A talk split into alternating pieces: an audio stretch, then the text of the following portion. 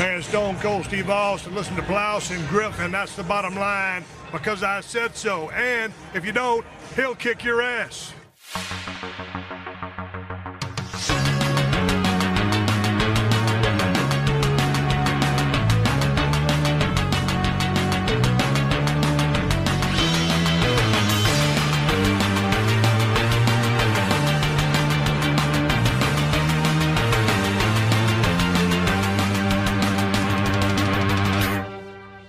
Moin Moin und hallo und herzlich willkommen. Eine weitere wunderbare Ausgabe des Plauschangriffs ist angesagt mit einer etwas äh, doch äh, klarer zu hörenden Stimme, als ich dachte nach meinem Wochenende, was ich hatte. Ich bin ja ein anerkannter Partylöwe, muss ich sagen, und habe einmal darauf verzichtet und Wrestling geschaut das ganze Wochenende. Aber dennoch, ich bin für euch da, aber nicht nur ich. Wer ist denn an meiner Seite heute?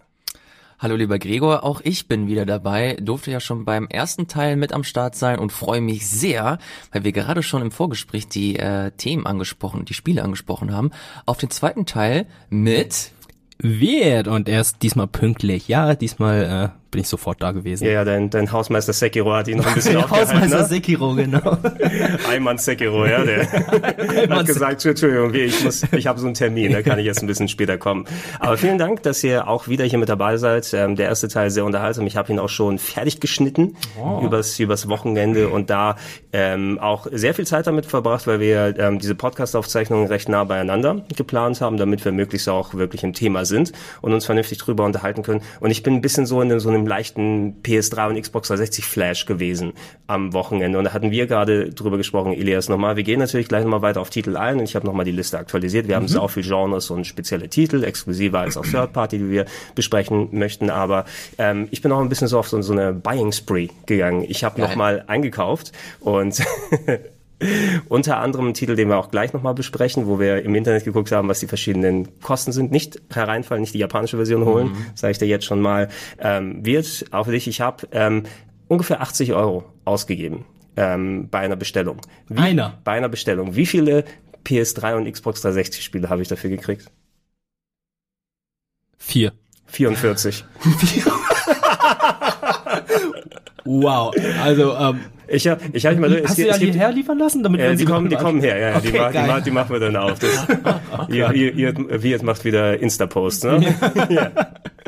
Da kommen die Herzchen und fliegen dann herum. Nein, ich war, ich war inspiriert eben von den ganzen Sachen, weil wir haben ja über Exklusivsachen gesprochen, die nicht nochmal als PC-Version aufgelegt wurden oder Mhm. remastered wurden. Und da gibt es so einiges. Warte mal, ich, ich mache mir ja mal meine Bestellbestätigung auf, einfach um nochmal zu sehen, weil ich schon, ich habe das parallel zu WrestleMania gemacht bei den langweiligen Matches. Und ähm, dann habe ich äh, hier und da mal ein paar Sachen bestellt. Wo ist es denn? Wie ich das denn hier? Ach ja, Bestätigung. So, ähm, ich habe äh, geschaut, was so Exklusivsachen sind und welche die möglichst günstigste Version. Irgendeine Platinum-Version, die dann weniger kostet, irgendwie, wo der Zustand nur gut war und so weiter. Es gibt ja diverse Gebrauchtverkäufe, da habe ich so eine Sammelbestellung gemacht. Ähm, darunter, ach ja, gestartet hat's eigentlich, weil ich Outrun 2 spielen wollte und mich schlau gemacht habe, okay, das ist mittlerweile delistet, weil es nicht mehr als äh, Download für PS3 und Xbox 360 erhältlich ist, aber die alte Xbox-Version von Outrun 2 läuft noch abwärtskompatibel nur auf der 360 und das will ich zumindest gerne spielen, habe ich das für 6 Euro gefunden und dann geschaut, Moment, Heavenly Sword für 1,39 Euro Oh Gott, okay. in der Platinum-Fassung, aber da sagst du nicht nein. Oder Resistance 2, 1,49. Ja. Holy shit. Ähm, ich habe sogar Too Human nochmal gekauft. Ich habe auch bei den Xbox-exklusiven Sachen geguckt. 1,19 Euro. Alter. Äh, Motorstorm, 89 Cent. Das ist so heftig, wie sie dir einfach hinterhergeworfen werden. Leer nach einer Zeit. 99 Cent, Resistance 89 Cent. Äh, Topspin 2, weil es ein gutes Tennisspiel Ah, ist, für ja. 99 Cent. Von 2K Äh, war das, ne? Ja, L.A. Noir, 1,09 Euro. Oh, okay. verglichen mit der Switch-Fassung, die jetzt irgendwie sowas kostet. Und das meistverkaufte Spiel auf der PlayStation 3, hier GTA 4 mit aber Episodes of Liberty City, mit beiden, 1,99 Euro.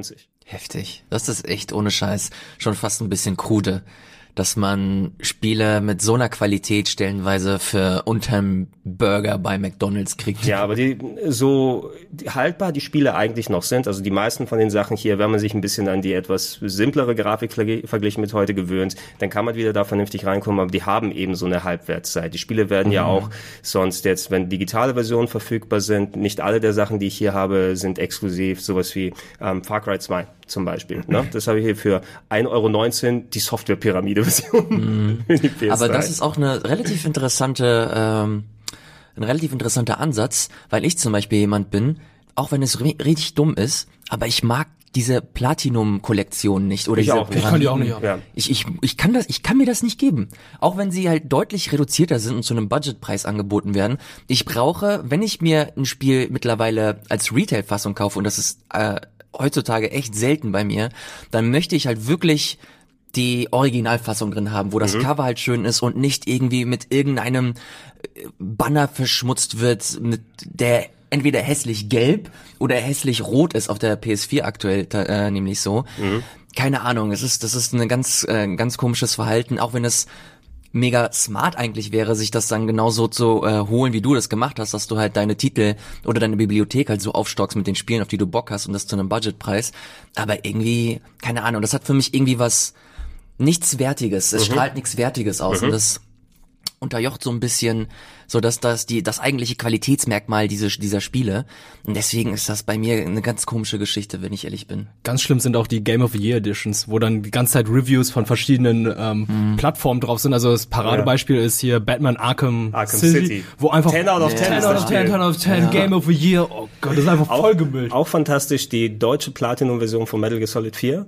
Ähm, wenn nicht, äh, Elias, du hast einen äh, Laptop, ne? Google den mal und schau den euch mal das Ding mit Wirt an. Also das ist, äh, ich glaube, neben Batman wirklich das vollgestopfteste Cover mit den ganzen Icons und alles, was drauf ist. Ich bin bei dir, Elias, auf jeden Fall, gerade bei den Sachen, aber ich hatte mir zuerst auch andere Versionen rausgesucht, die nicht Platinum gewesen sind, aber diese meisten Sachen werden nicht bei mir in der Sammlung landen und ich sehe das Lachen bei euch, ihr habt Ja. also das Cover gefunden. Gerade noch die deutsche Version ist die schlimmste, weil das USK-Logo einfach mal... Viertel Ja. des kompletten Covers. Also es kommt auch noch mal dazu, seitdem sie die USK-Logos geändert haben, damit das war ja die die eine der Antworten damals, ähm, falls ihr euch noch an den Resident Evil 5 Release erinnert. Das war ja hier, der ist ja quasi, ich weiß nicht, wurde der verschoben oder zumindest war, wir mussten unsere Folge damals von Game One verschieben, weil parallel diese ähm, dieses Schulding gewesen ist, wo dann entsprechend dann äh, Leute gestorben sind und natürlich alle hier in Aufruhr und eine krasse Sache, aber da wurden natürlich noch mal die Spiele wieder äh, extra ins Gericht genommen und eines der Resultate war, ja, man erkennt ja diese kleinen Buttons nicht unten, wenn da steht ab 18 oder ab 12. Lass uns einfach diese großen Warnvierecke darauf tun, die da die Hälfte des Covers wegnehmen, die das Artwork wegpacken und kaum was mehr bieten, als wenn du die, die normalen Icons hättest. Ich finde es gut, dass dann ähm, Sony drauf reagiert hat und dazu dann bei sehr vielen ihrer Titel auch Wendecover reingepackt hat. Das ist also okay. ich glaube, bei Microsoft war es Ja. weniger so, aber damit kann ich leben, wenn da Wendecover drin sind. Also zu, zu der Bestellung hier, ich hatte mir einfach immer random Sachen dazugepackt, wo ich geguckt habe, okay, bin ich okay mit dem Preis, aber ich habe auch drauf geachtet zuerst auf die Cover und dann gesehen, aber es gibt eine Version, die ist einfach 4 Euro günstiger, wenn ich die Platinum-Fassung nehme. Und der Großteil der Sachen hier wird nichts sein, was bei mir wirklich in die Sammlung wandert, sondern es kommt hier in den Fundus. Ich werde vielleicht eine Retro-Club-Folge dazu machen. Und eventuell sollte man vom, bei solchen Sachen vom klassischen Sammlungsgedanken abgehen. Ich kenne auch einige Leute, die zum Beispiel auf Packungen nichts geben. Ne? Und äh, so alles nur in CD-Bindern dann drin haben. Ihr wisst ja, diese großen CD-Taschen, die man früher noch hauptsächlich hatte, da habe ich äh, Geil. noch eine Handvoll Muster oder sowas drin. Ähm, äh, wenige, wo ich zum Beispiel zum Review was bekommen habe und das noch behalten habe. Und eventuell mache ich das dann damit. Die habe ich mir so eine Kraut- und Rübenmischung geholt. Bei Xbox geachtet, ob das auch äh, abwärtskompatibel für die One ist. Ähm, die Mass Effect Nummer hatten wir mal angesprochen. Werden wir bei den Rollenspielen nochmal drauf eingehen. Aber eine glatte Schande, was die mit der ähm, aktuellen Release-Politik, du bekommst keine vernünftige neue Version auf einer frischen Plattform von Mass Effect, wo alles drin ist oder wo du dir nicht noch alle DLCs dazu kaufen musst oder wo Controller-Steuerung dabei ist. Danke, äh, BioWare. Auf dem PC ist keine Controller-Steuerung von Haus aus drin. Was? Hast du Mass Effect mal auf dem PC gesehen? Ähm, ich habe es noch nie drauf gespielt. An sich gute Version, ne? mit Ausnahme von zwei Sachen, sehr komprimierte ähm, Videosequenzen. Du merkst, oh Gott, jetzt kommt die WrestleMania doch raus. Entschuldigung, alles, alles nur wegen Becky Lynch. Ähm, Du merkst es, wenn da Videosequenzen, die vorgerendert sind, abgespielt werden, dann laufen die nämlich mit der alten Xbox 360 Qualität und nicht mehr mit dem hochgestochenen 4K Rendering in 2100, was auch immer du einstellst. Und ähm, alle Mass Effect Spiele haben keinerlei Controller-Steuerung auf dem PC drin, obwohl es Konsolenspiele sind. Okay. Ja, sie wollen, du, du musst äh, Notlösungen mit Patches und irgendwelchen X-Input-Sachen machen, wo du dir dein eigenes Pad mappst auf eigene äh, Tastatureingaben und mh, irgendwie kannst du schon machen, aber das finde ich mega mau. Erinnert mich an den ersten Resident Evil 4 Port für den PC. Der war auch mega scheiße. Keine Schatten, keine Controllersteuerung, Ja. Gar nichts.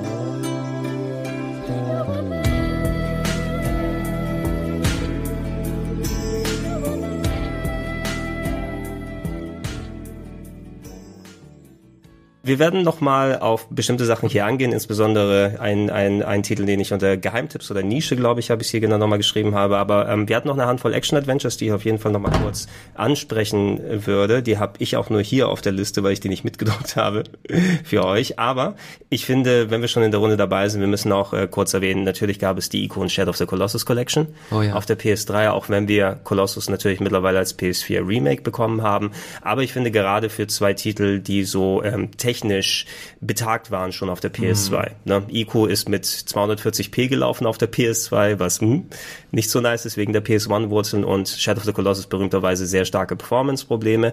Aber die PS3-Versionen waren richtig cool. Ja, das war auch so mein. Ich habe das damals schon versucht auf der PS2 zu spielen, aber da gab es, das war so gerade meine meine Hochphase. Oh mein Gott, Videospiele sind ja mega cool und ich will alles spielen, was da irgendwie äh, zu zur Verfügung steht.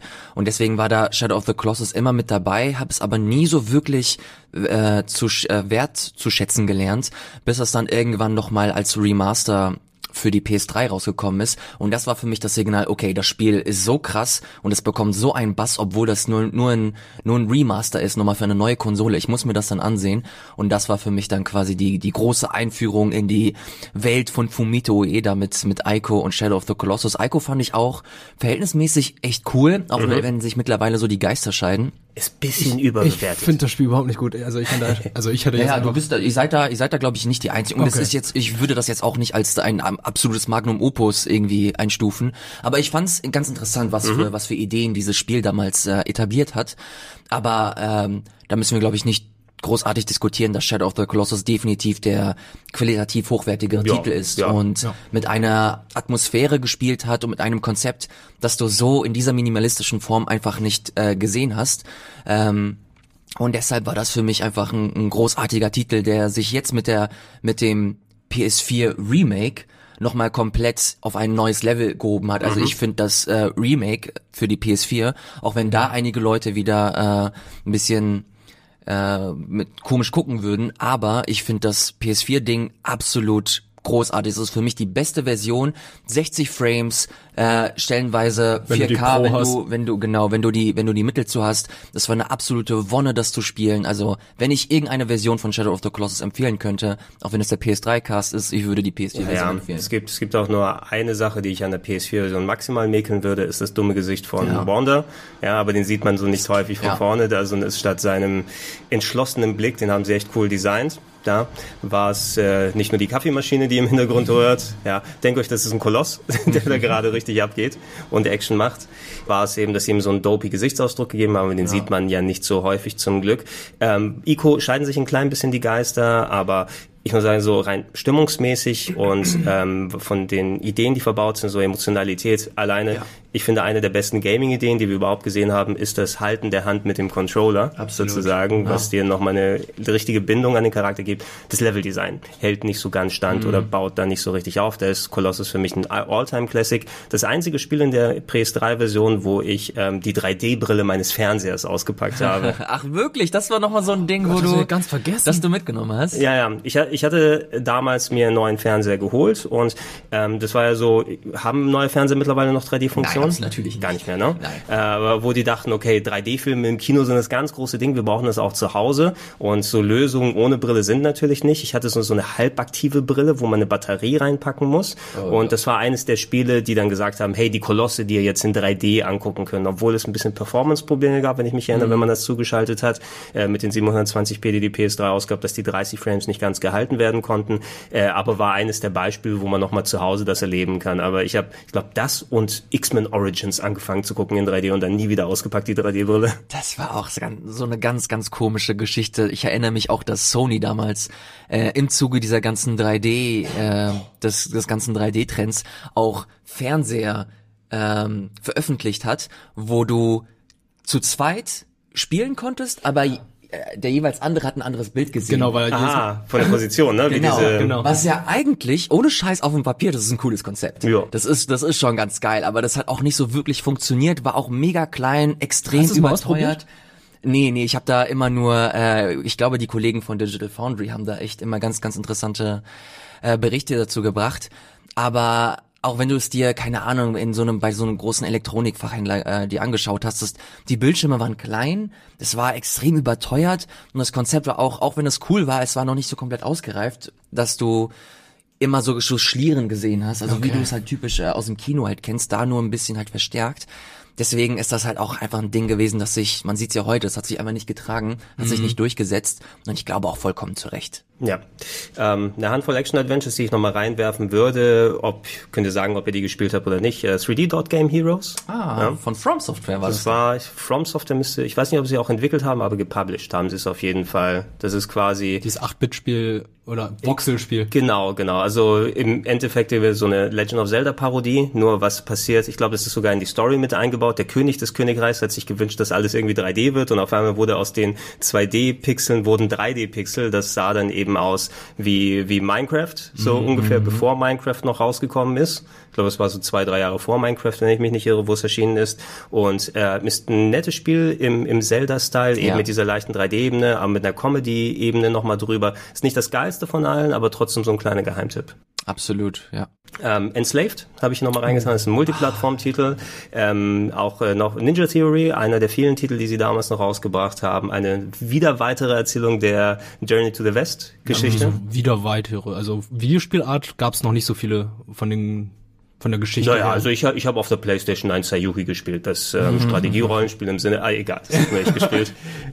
Ja, du hast schon recht. Es gab außer Dragon Ball Adaptionen gab es Ja. natürlich nicht so viel, aber trotzdem hast du Serien bekommen oder irgendwas, was inspiriert wurde von der Journey to the West Geschichte mit dem Affenkönig, der mit seiner Bande und dem Schwein und so weiter dagegen äh, weiterreist. Trivitaka. Ähm, war aber vor, vor allem ein sehr schön gemotion captured Spiel, kann ich mich erinnern. Andy Serkis hat doch Genau. auch den Hauptcharakter gespielt, der Monkey, ne? Genau, ja, es war unheimlich faszinierend, dass du das in so einem relativ frühen Stadium dieser dieser Technik, weil man das gar nicht so wirklich kannte. Natürlich hat man man hat äh, so diese Anfangszeit von Uncharted mitbekommen und die ganzen Gears of War Sachen, aber dieses Enslaved hat dann auch wirklich mit diesem mit diesem Konzept auch geworben, dass da halt Andy Serkis dahinter steckt und dass da halt großartig äh, ganz viele kleine Kügelchen auf den Gesichtern äh, geklebt wurden, damit das halt, damit halt wirklich jede Zuckung äh, gespeichert und gescannt werden kann. Und das haben sie da umgesetzt und ich fand das halt absolut absolut großartig. Auch dass das Spiel an sich, auch wenn es jetzt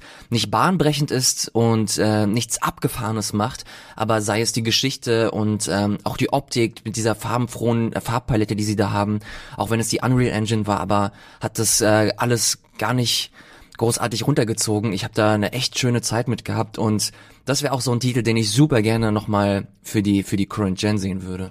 Es gibt ja sonst eine PC-Version, die du, glaube ich, auch sehr gut Ja, spielen kannst. die ist für ein Apple und ein Ei häufig erhältlich, also habe ich auch seit Ewigkeiten in Steam. Ich fand es schade, dass dazu keine Fortsetzung gab und ähm, das Ende war so noch. Ja, das war das, war sehr weird, ja. Ja, Aber ich Ja. glaube, das hat sich auch nicht so gut finanziell getragen alles. ja, glaube ich auch. Ja, es war mehr eins von den eigenen Projekten, wo sie mal nicht wie bei Heavenly Sword für Sony produziert haben oder jetzt gehören sie ja mittlerweile Microsoft ähm, nach dem Erfolg von Hellblade.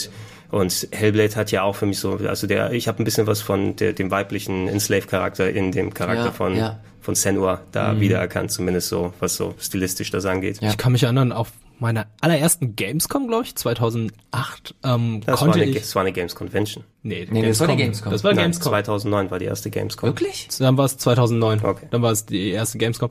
Da Ich, konnte ich ich, war dabei, Leute. Ja, ja, weil ich war noch nie auf der Games Convention, deswegen. ich, war, ich war zweimal auf der Games Convention, Ah, ja, okay. ähm, zweimal privat und äh, einmal zur Arbeit dann später und danach war die Gamescom. ähm, ich 2009. konnte Oh, da, recht. ich konnte da zum ersten Mal Enslaved spielen und mir ist aufgefallen, keine einzige Sau stand vor dem Stand. Das war so ein ganz kleiner Oh. Stand und keiner wollte spielen. Und ich habe es damals gespielt und dachte so, Alter, das ist so ein geiles Game, weil es das Tutorial-Level war, aber keiner wollte es unbedingt spielen. Also da stand einfach keiner. Also, um, dachte ich so, schade. Wird sich Mhm. Ja, wahrscheinlich hast- nicht gut hast verkaufen, ihm, aber ich hast werde ihm mir eine holen. Chance gegeben. Ja. Äh, also ihr, ihr wart nicht auf der Games Convention, aber ihr wart mal als Besucher auf der Gamescom vor der Arbeit, ja? Ja. Ja. Also ich war in, ich war tatsächlich noch nie als Besucher auf der Gamescom. Oh. es ist wesentlich anstrengender als Besucher auf so einer Messe, Ja, finde ich, ja, ne? ja. weil du gar kein keinerlei Rückzugspunkt oder dich kurz mal im Business Center hinsetzen und so ist das. Also ich habe mich immer tot gefühlt, wenn ich als Besucher da gewesen Ja. bin. Also die Games Convention habe ich aber leider nie miterlebt. Mhm. Auch wenn ich von sehr vielen Erzählungen mitbekommen, dass das die deutlich angenehmere Messe war. Vielleicht, weil Ja. sie kleiner war. Es geht, Weniger es geht. Sie war, sie war natürlich vergleichsweise kleiner noch. Du hattest nicht diese Aufteilung in fünf, sechs Hallen mit dem langen Gang, sondern es sind, waren quasi, es gab in der Mitte so eine Versammlungs- oder quasi, es gab einige Brücken, die rübergehen und eine Versammlungsecke und Restaurants und das waren dann zwei Hallen, die nebeneinander waren, wo die alles breit ineinander gestellt haben. Das heißt, du musstest also nur zwei Riesenhallen abgehen und äh, hast es ein bisschen angenehmer da. Ähm, als ich als Besucher da war, da habe ich mich auch noch über die langen Schlangen gewundert. Ich habe mich sage und schreibe 45 Minuten für Twilight Princess angestellt auf dem Gamecube. 45? Ich hab- ja, wirklich, ich- ich weiß, ich-. Ich weiß, das ist verrückt, dass man 45 Minuten ansteht, um mal eine halbe Stunde Twilight Princess zu spielen. Ja, so lange durfte ich damals auch noch spielen, ähm, als es nur für den Gamecube angekündigt war. Ähm, und äh, aber dafür äh, habe ich auch äh, das gleiche Erlebnis äh, wie du gehabt wird äh, bei Yakuza. Ne? Da war nicht das erste auch keiner Yakuza. gespielt? Nee, hat auch keiner gespielt. Das war auch vor allem noch im ab 18er Bereich. Ich weiß nicht, ob sie es heute noch bei der Gamescom machen, aber wir mussten uns damals alle age-appropriate Bändchen holen. Die gibt's, glaub ich, immer noch. Ja, wo du, da, da waren die Stationen, du musst immer blau, grün und rot, so ab 12, ab 16, ab 18, dass du nur eben mit dem roten Bändchen, Bändchen in diesen ab 18 Bereich reinkamst. Mhm. Und bei Sega war eh schon nicht so gut besucht, eine Handvoll Leute, die bei Sonic und keiner hat sich in die ähm, ins Yakuza Separé reingetraut. Und ich habe denen mal eine Chance gegeben und da da begann eine große Leidenschaft. Ah, hat's angefangen. ja, nee, noch nicht so sehr, ein bisschen später, aber zumindest da den, den das erste. Und Okami hat auch keiner gespielt leider damals. Das war auch Ja, schade. Das hat sich bis heute nicht großartig verändert. Aber Nee. es ist schon auf so vielen Plattformen erschienen. Ich dachte so, mittlerweile muss es doch irgendwie anerkannt sein oder so. Das war, das war vorausschauend. Äh, Wirt, warum sollte sich jemand Bionic Commando kaufen? Bionic Commando. Hab ich das eigentlich? Ich glaube, ich habe es gekauft sogar. Hast du es gekauft? Ja, warte mal, ich rede mal und ich guck mal, ob das in meiner Bestellbestätigung Bei, drin ist. bei Bionic. Commando eine sehr, sehr große Liebesgeschichte im Vordergrund steht. Da 1,25 Euro. Der Typ, äh, Spencer heißt er? Spencer. Ja. Spencer hat einen bionischen Arm und stellt sich heraus, der bionische Arm ist seine Frau. Ist ja eine, eine, Capcom hat damals versucht, das ist wirklich noch einer der blödesten Plotlists ever, ähm, Capcom hat damals versucht, äh, ja mehr in westliche Hände zu geben, was so Entwicklung von bestimmten Marken geht. Bionic Commando war eine sehr alte NES-Marke, wo es, äh, du hast einen Charakter gespielt, der nicht springen konnte, sondern nur einen Grappling hatte zum Bewegen, hat ein schönes NES-Spiel ergeben, gab es eine Arcade-Variante davon, die ein bisschen anders war. Und ich glaube, das war Grin, wenn ihr euch an das Team noch erinnern könnt, ein schwedisches Entwicklerteam, was auch mal ein Final Fantasy machen sollte, was dann nie aus den Stadien gekommen ist, ja.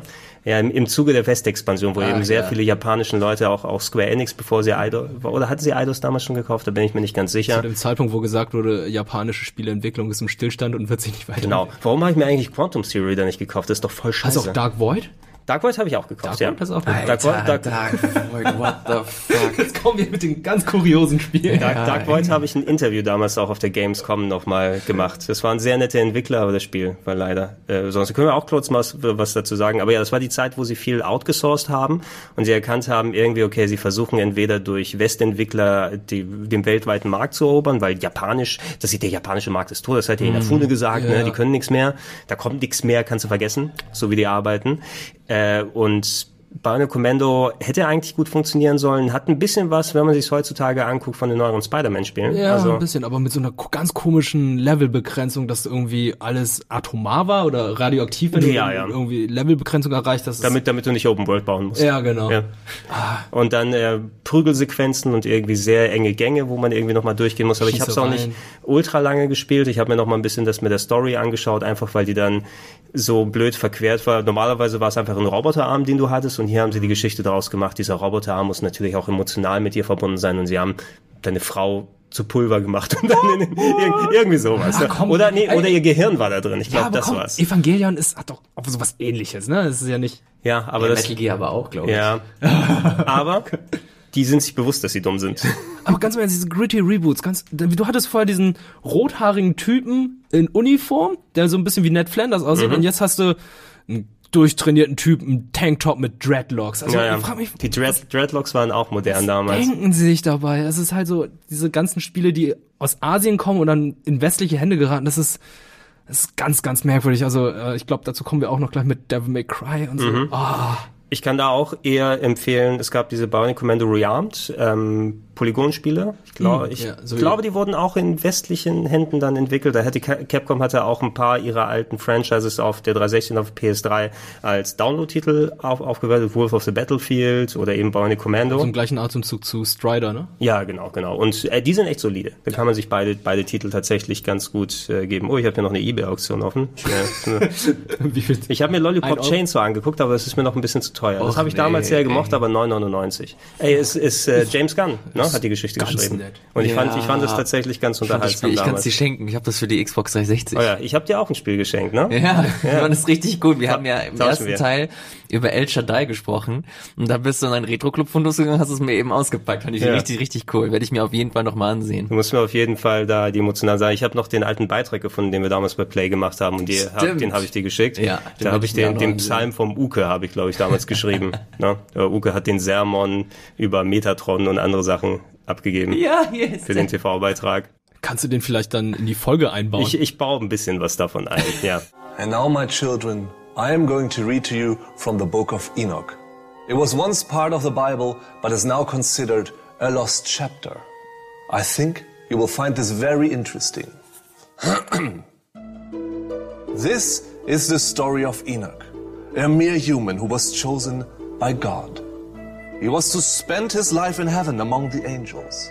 Enoch and the angels became fast friends after he enchanted them with his tales of humanity.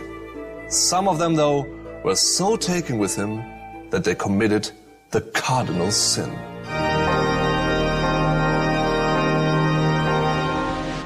Wir haben auch, ich weiß nicht mehr für welches Spiel es war, aber wir haben eine komplette ähm, Phoenix Wright Gerichtsverhandlung für ein Spiel da Nein. reingepackt mit animierten Phoenix Wright Figuren. Was, wirklich? Ja, ja. Das haben wir, als, als, als ich noch coole Ideen machen durfte. äh, Dark Void hast du ein bisschen kurz angesprochen. Das kann man auch im gleichen äh, Sinne nennen. Ist ja auch quasi ein Action-Adventure. Ähm, das war dann Iron Man, das Spiel. ja, oder der Rocketeer. Rocketeer und Iron Man Ja. zusammengemischt. Auch in so einer gritty Endzeit-Welt so ein bisschen. Ähm, du warst mit einem Rocketeer-Anzug, mit einem Iron Man-Anzug irgendwie unterwegs, konntest herumfliegen. Und ich weiß nur, dass ich es irgendwann hab liegen lassen aus dem einen oder anderen Grund, ähm, weil irgendwie das, die Progression war nicht so cool und so weiter. Ich hätte gedacht, dass es mich mehr packt, weil es interessant aussah, aber es war nicht so cool. Nichts mehr erinnern, außer an den Titel. Da gibt's auch übrigens ein sehr cooles D-Make. Ne? Das kriegt man auch für, ich will sagen, für Steam oder man, man hat es auf Nintendo-Plattformen, auf dem 3D, äh, auf dem DS sogar, glaube ich, bekommen, wo man eine 2D-Variante, die wie ein altes NES-Spiel aussieht, von Dark Void.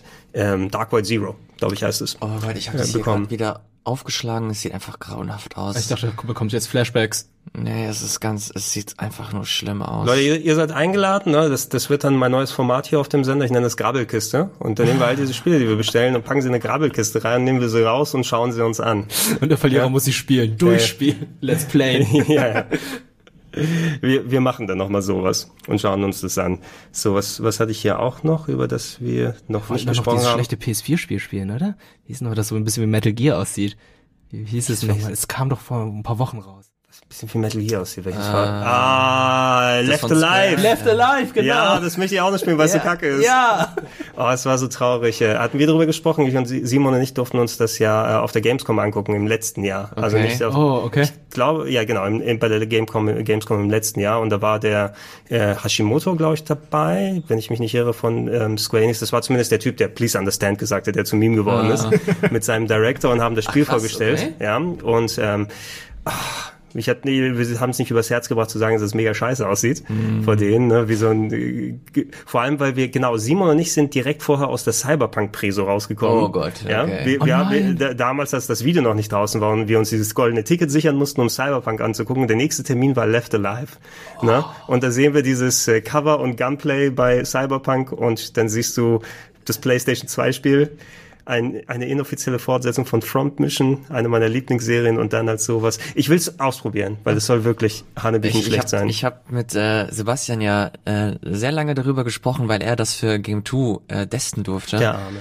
Alter Schwede, der ist da glaube ich echt mit einem Trauma rausgegangen, der Dude. Ohne Scheiß. Jetzt will ich erst recht spielen. Das ist ganz, also man kann sich auch sehr, sehr gerne seinen Beitrag nochmal bei Game 2 ansehen. Das ist so erschreckend stellenweise, mit was für Assets dieses Spiel Mhm. stellenweise arbeitet, dass du Explosion wie so eine, stellenweise wie so eine Tapete visualisiert bekommst. Oh, wie eine Dass sie, ja, es sieht so aus, als ob sie sich bei so einem richtig schlechten Asset-Seller durch irgendwelche Sachen runtergeladen haben und sie dann schnell ins Spiel eingefügt haben, weil sie keine Zeit hatten oder kein Budget. Es tut mir auf jeden Fall super leid für die Entwickler, aber das Spiel, das sieht, das ist ohne Scheiß, das ist schon fast beispiellos, wie da stellenweise mit, mit Effekten und so gespielt wird für einen AAA-Publisher, wie Square Enix es ist. Ich, ich habe da in einem Podcast vor ein paar Tagen eine sehr lustige Stelle dazu gehört. Da ist jemand, der es eben dann, er will es durchspielen, einfach weil er schon lange angefangen hat. Und ähm, da war eine, so ein NPC-Dialog irgendwie drin. Der ist zu einer Person gegangen, die da auch gefunden und gerettet werden müssen. Das sind auch irgendwie solche One-Shots, die du noch hast. Wenn du sie nicht retten kannst, dann wird das permanent abgesaved. Und diese Person hat gesagt, oh, irgendwie, ich habe keinen Sinn mehr zu leben und so weiter. Und du konntest dann antworten irgendwie, äh, du hast recht, oder du konntest antworten, nein, das Leben lohnt sich doch noch vollkommen. Ne? Dann denkst du, okay, dann wähle ich eben die, die gute Antwort aus, ne, damit man denen noch mal ein bisschen vernünftig zuspricht. Äh, und dann wählt man die gute Antwort aus und dann sagt diese Person, ach ja, und schießt sich in den Kopf. Was? Also so un ungefähr, ich weiß es nicht mehr exakt genau, aber hat komplett das Gegenteil von dem bewirkt. Oh je. Okay. So, und dann wird permanent gesaved, aber vorher wird nie gesaved. Okay. There's no reason to die. Stop being stupid. You're right. There's no reason to do anything anymore. Even live. Ja, das war jetzt genug äh, ausschweifend. Ich, ich will eine kleine Ja, Lanze nochmal brechen. Einen Titel hatte ich noch bei Action Adventures, das war Remember Me. Und ähm, ja. ein, ein äh, früher, äh, oder zumindest der erste Titel sogar noch von Don't Not, ist leider ein bisschen untergegangen. Ähm, habt ihr es gespielt oder vielleicht sogar durchgehabt damals? Ich habe es auf jeden Fall gespielt damals. Mhm. Ich erinnere mich auch ganz äh, ganz gut, dass das groß auf der Gamescom angekündigt wurde Genau. und dass der dass der Creative Director von Dontnod, der auch heute äh, der Creative Director oder der IP Director von Life is Strange ist, das vorgestellt hat und wir uns das ansehen konnten und ich war echt begeistert. Ich fand das mega cool, dass sie auch diese Idee vorgestellt haben mit diesen Dream Remixes, dass du da stellenweise diese Träume so anordnen konntest, dass sie dann entweder Sinn ergeben haben oder dann doch äh, wieder eine andere Struktur verfolgen. Auch dass du dein Kampfsystem quasi programmieren konntest und äh, so dann quasi eine Combo-Folge bestimmen konntest, die du dann selbst zusammenstellen konntest. Das fand ich alles eigentlich, eigentlich ganz schön. Äh, wurde dann aber, ich weiß auch, dass ich das dann sehr schnell wieder vergessen habe. Es war ein solides Ding, hatte aber keine so krassen Spitzen, wie ich es mir vielleicht gewünscht hätte. Ja, also gerade die Story hat mich äh, in Richtung gepackt. Die haben endlich auch mal einen schönen Hauptcharakter, der nicht Standard Das Space, Space. Marine mit glatt geschorenen Ja. Haaren war. Ähm, aber ich, ich bin da auch bei dir. Der Titel hat an einigen Stellen nicht so wirklich herausragend, war für die damalige Zeit aber wirklich ein gut aussehender Titel. Ich habe es auf dem PC ähm, gespielt, nicht direkt zum Start auf PS3 und Xbox. Wenn du dich an diese ganzen, ja, du baust ja dein Kampfsystem zusammen und diese kleinen Remix-Sequenzen dran gewöhnt, ist viel natürlich ähm, auch typischer Cyberpunk-Kram, der da Mhm. abgefahren wird, aber von einer europäischen Perspektive. Es wirkte mehr, Fünftes Element. genau, es wirkte mehr wie so ein Luc Besson fünftes Element filmartig, was zumindest anders war als der Geos X Pissfilter. Oh Gott. den man die ganze Zeit dann sonst vorgesetzt bekommen hat. Und storytechnisch gibt's ein paar nette Kniffe, vor allem auch mit diesem Erinnerungsfeature und was sich dann so ergibt. Ähm, da hat sozusagen, seitdem breche ich immer eine Lanze für Don't Not und ich bin auch sehr froh, dass sie mittlerweile mit Life is Strange äh, Erfolg gefunden haben und Titel wie Vampire auch schön geworden sind. Ähm, oh, ja, jetzt wo ich das nochmal erwähnt habe, habt ihr eigentlich A Plague's Tale auf dem Schirm? Oh, das hat mir, ich habe mich lustigerweise am Wochenende mit Gunnar getroffen und der meinte, ey Elias, ich habe mir dieses Spiel vorbestellt, das ist so cool, ich will das unbedingt spielen und ich habe nie was von gehört und dann stellt sich heraus, er meinte A Plague's Tale. Das Rattenspiel, ne? Ja, ja, er, er meinte, das ist voll cool und es spielt wohl zu dieser Zeit damals, als die Pest eine, eine Epidemie wurde und du einen Begleiter hast, der halt einfach nur ein Leben hat, glaube ich auch.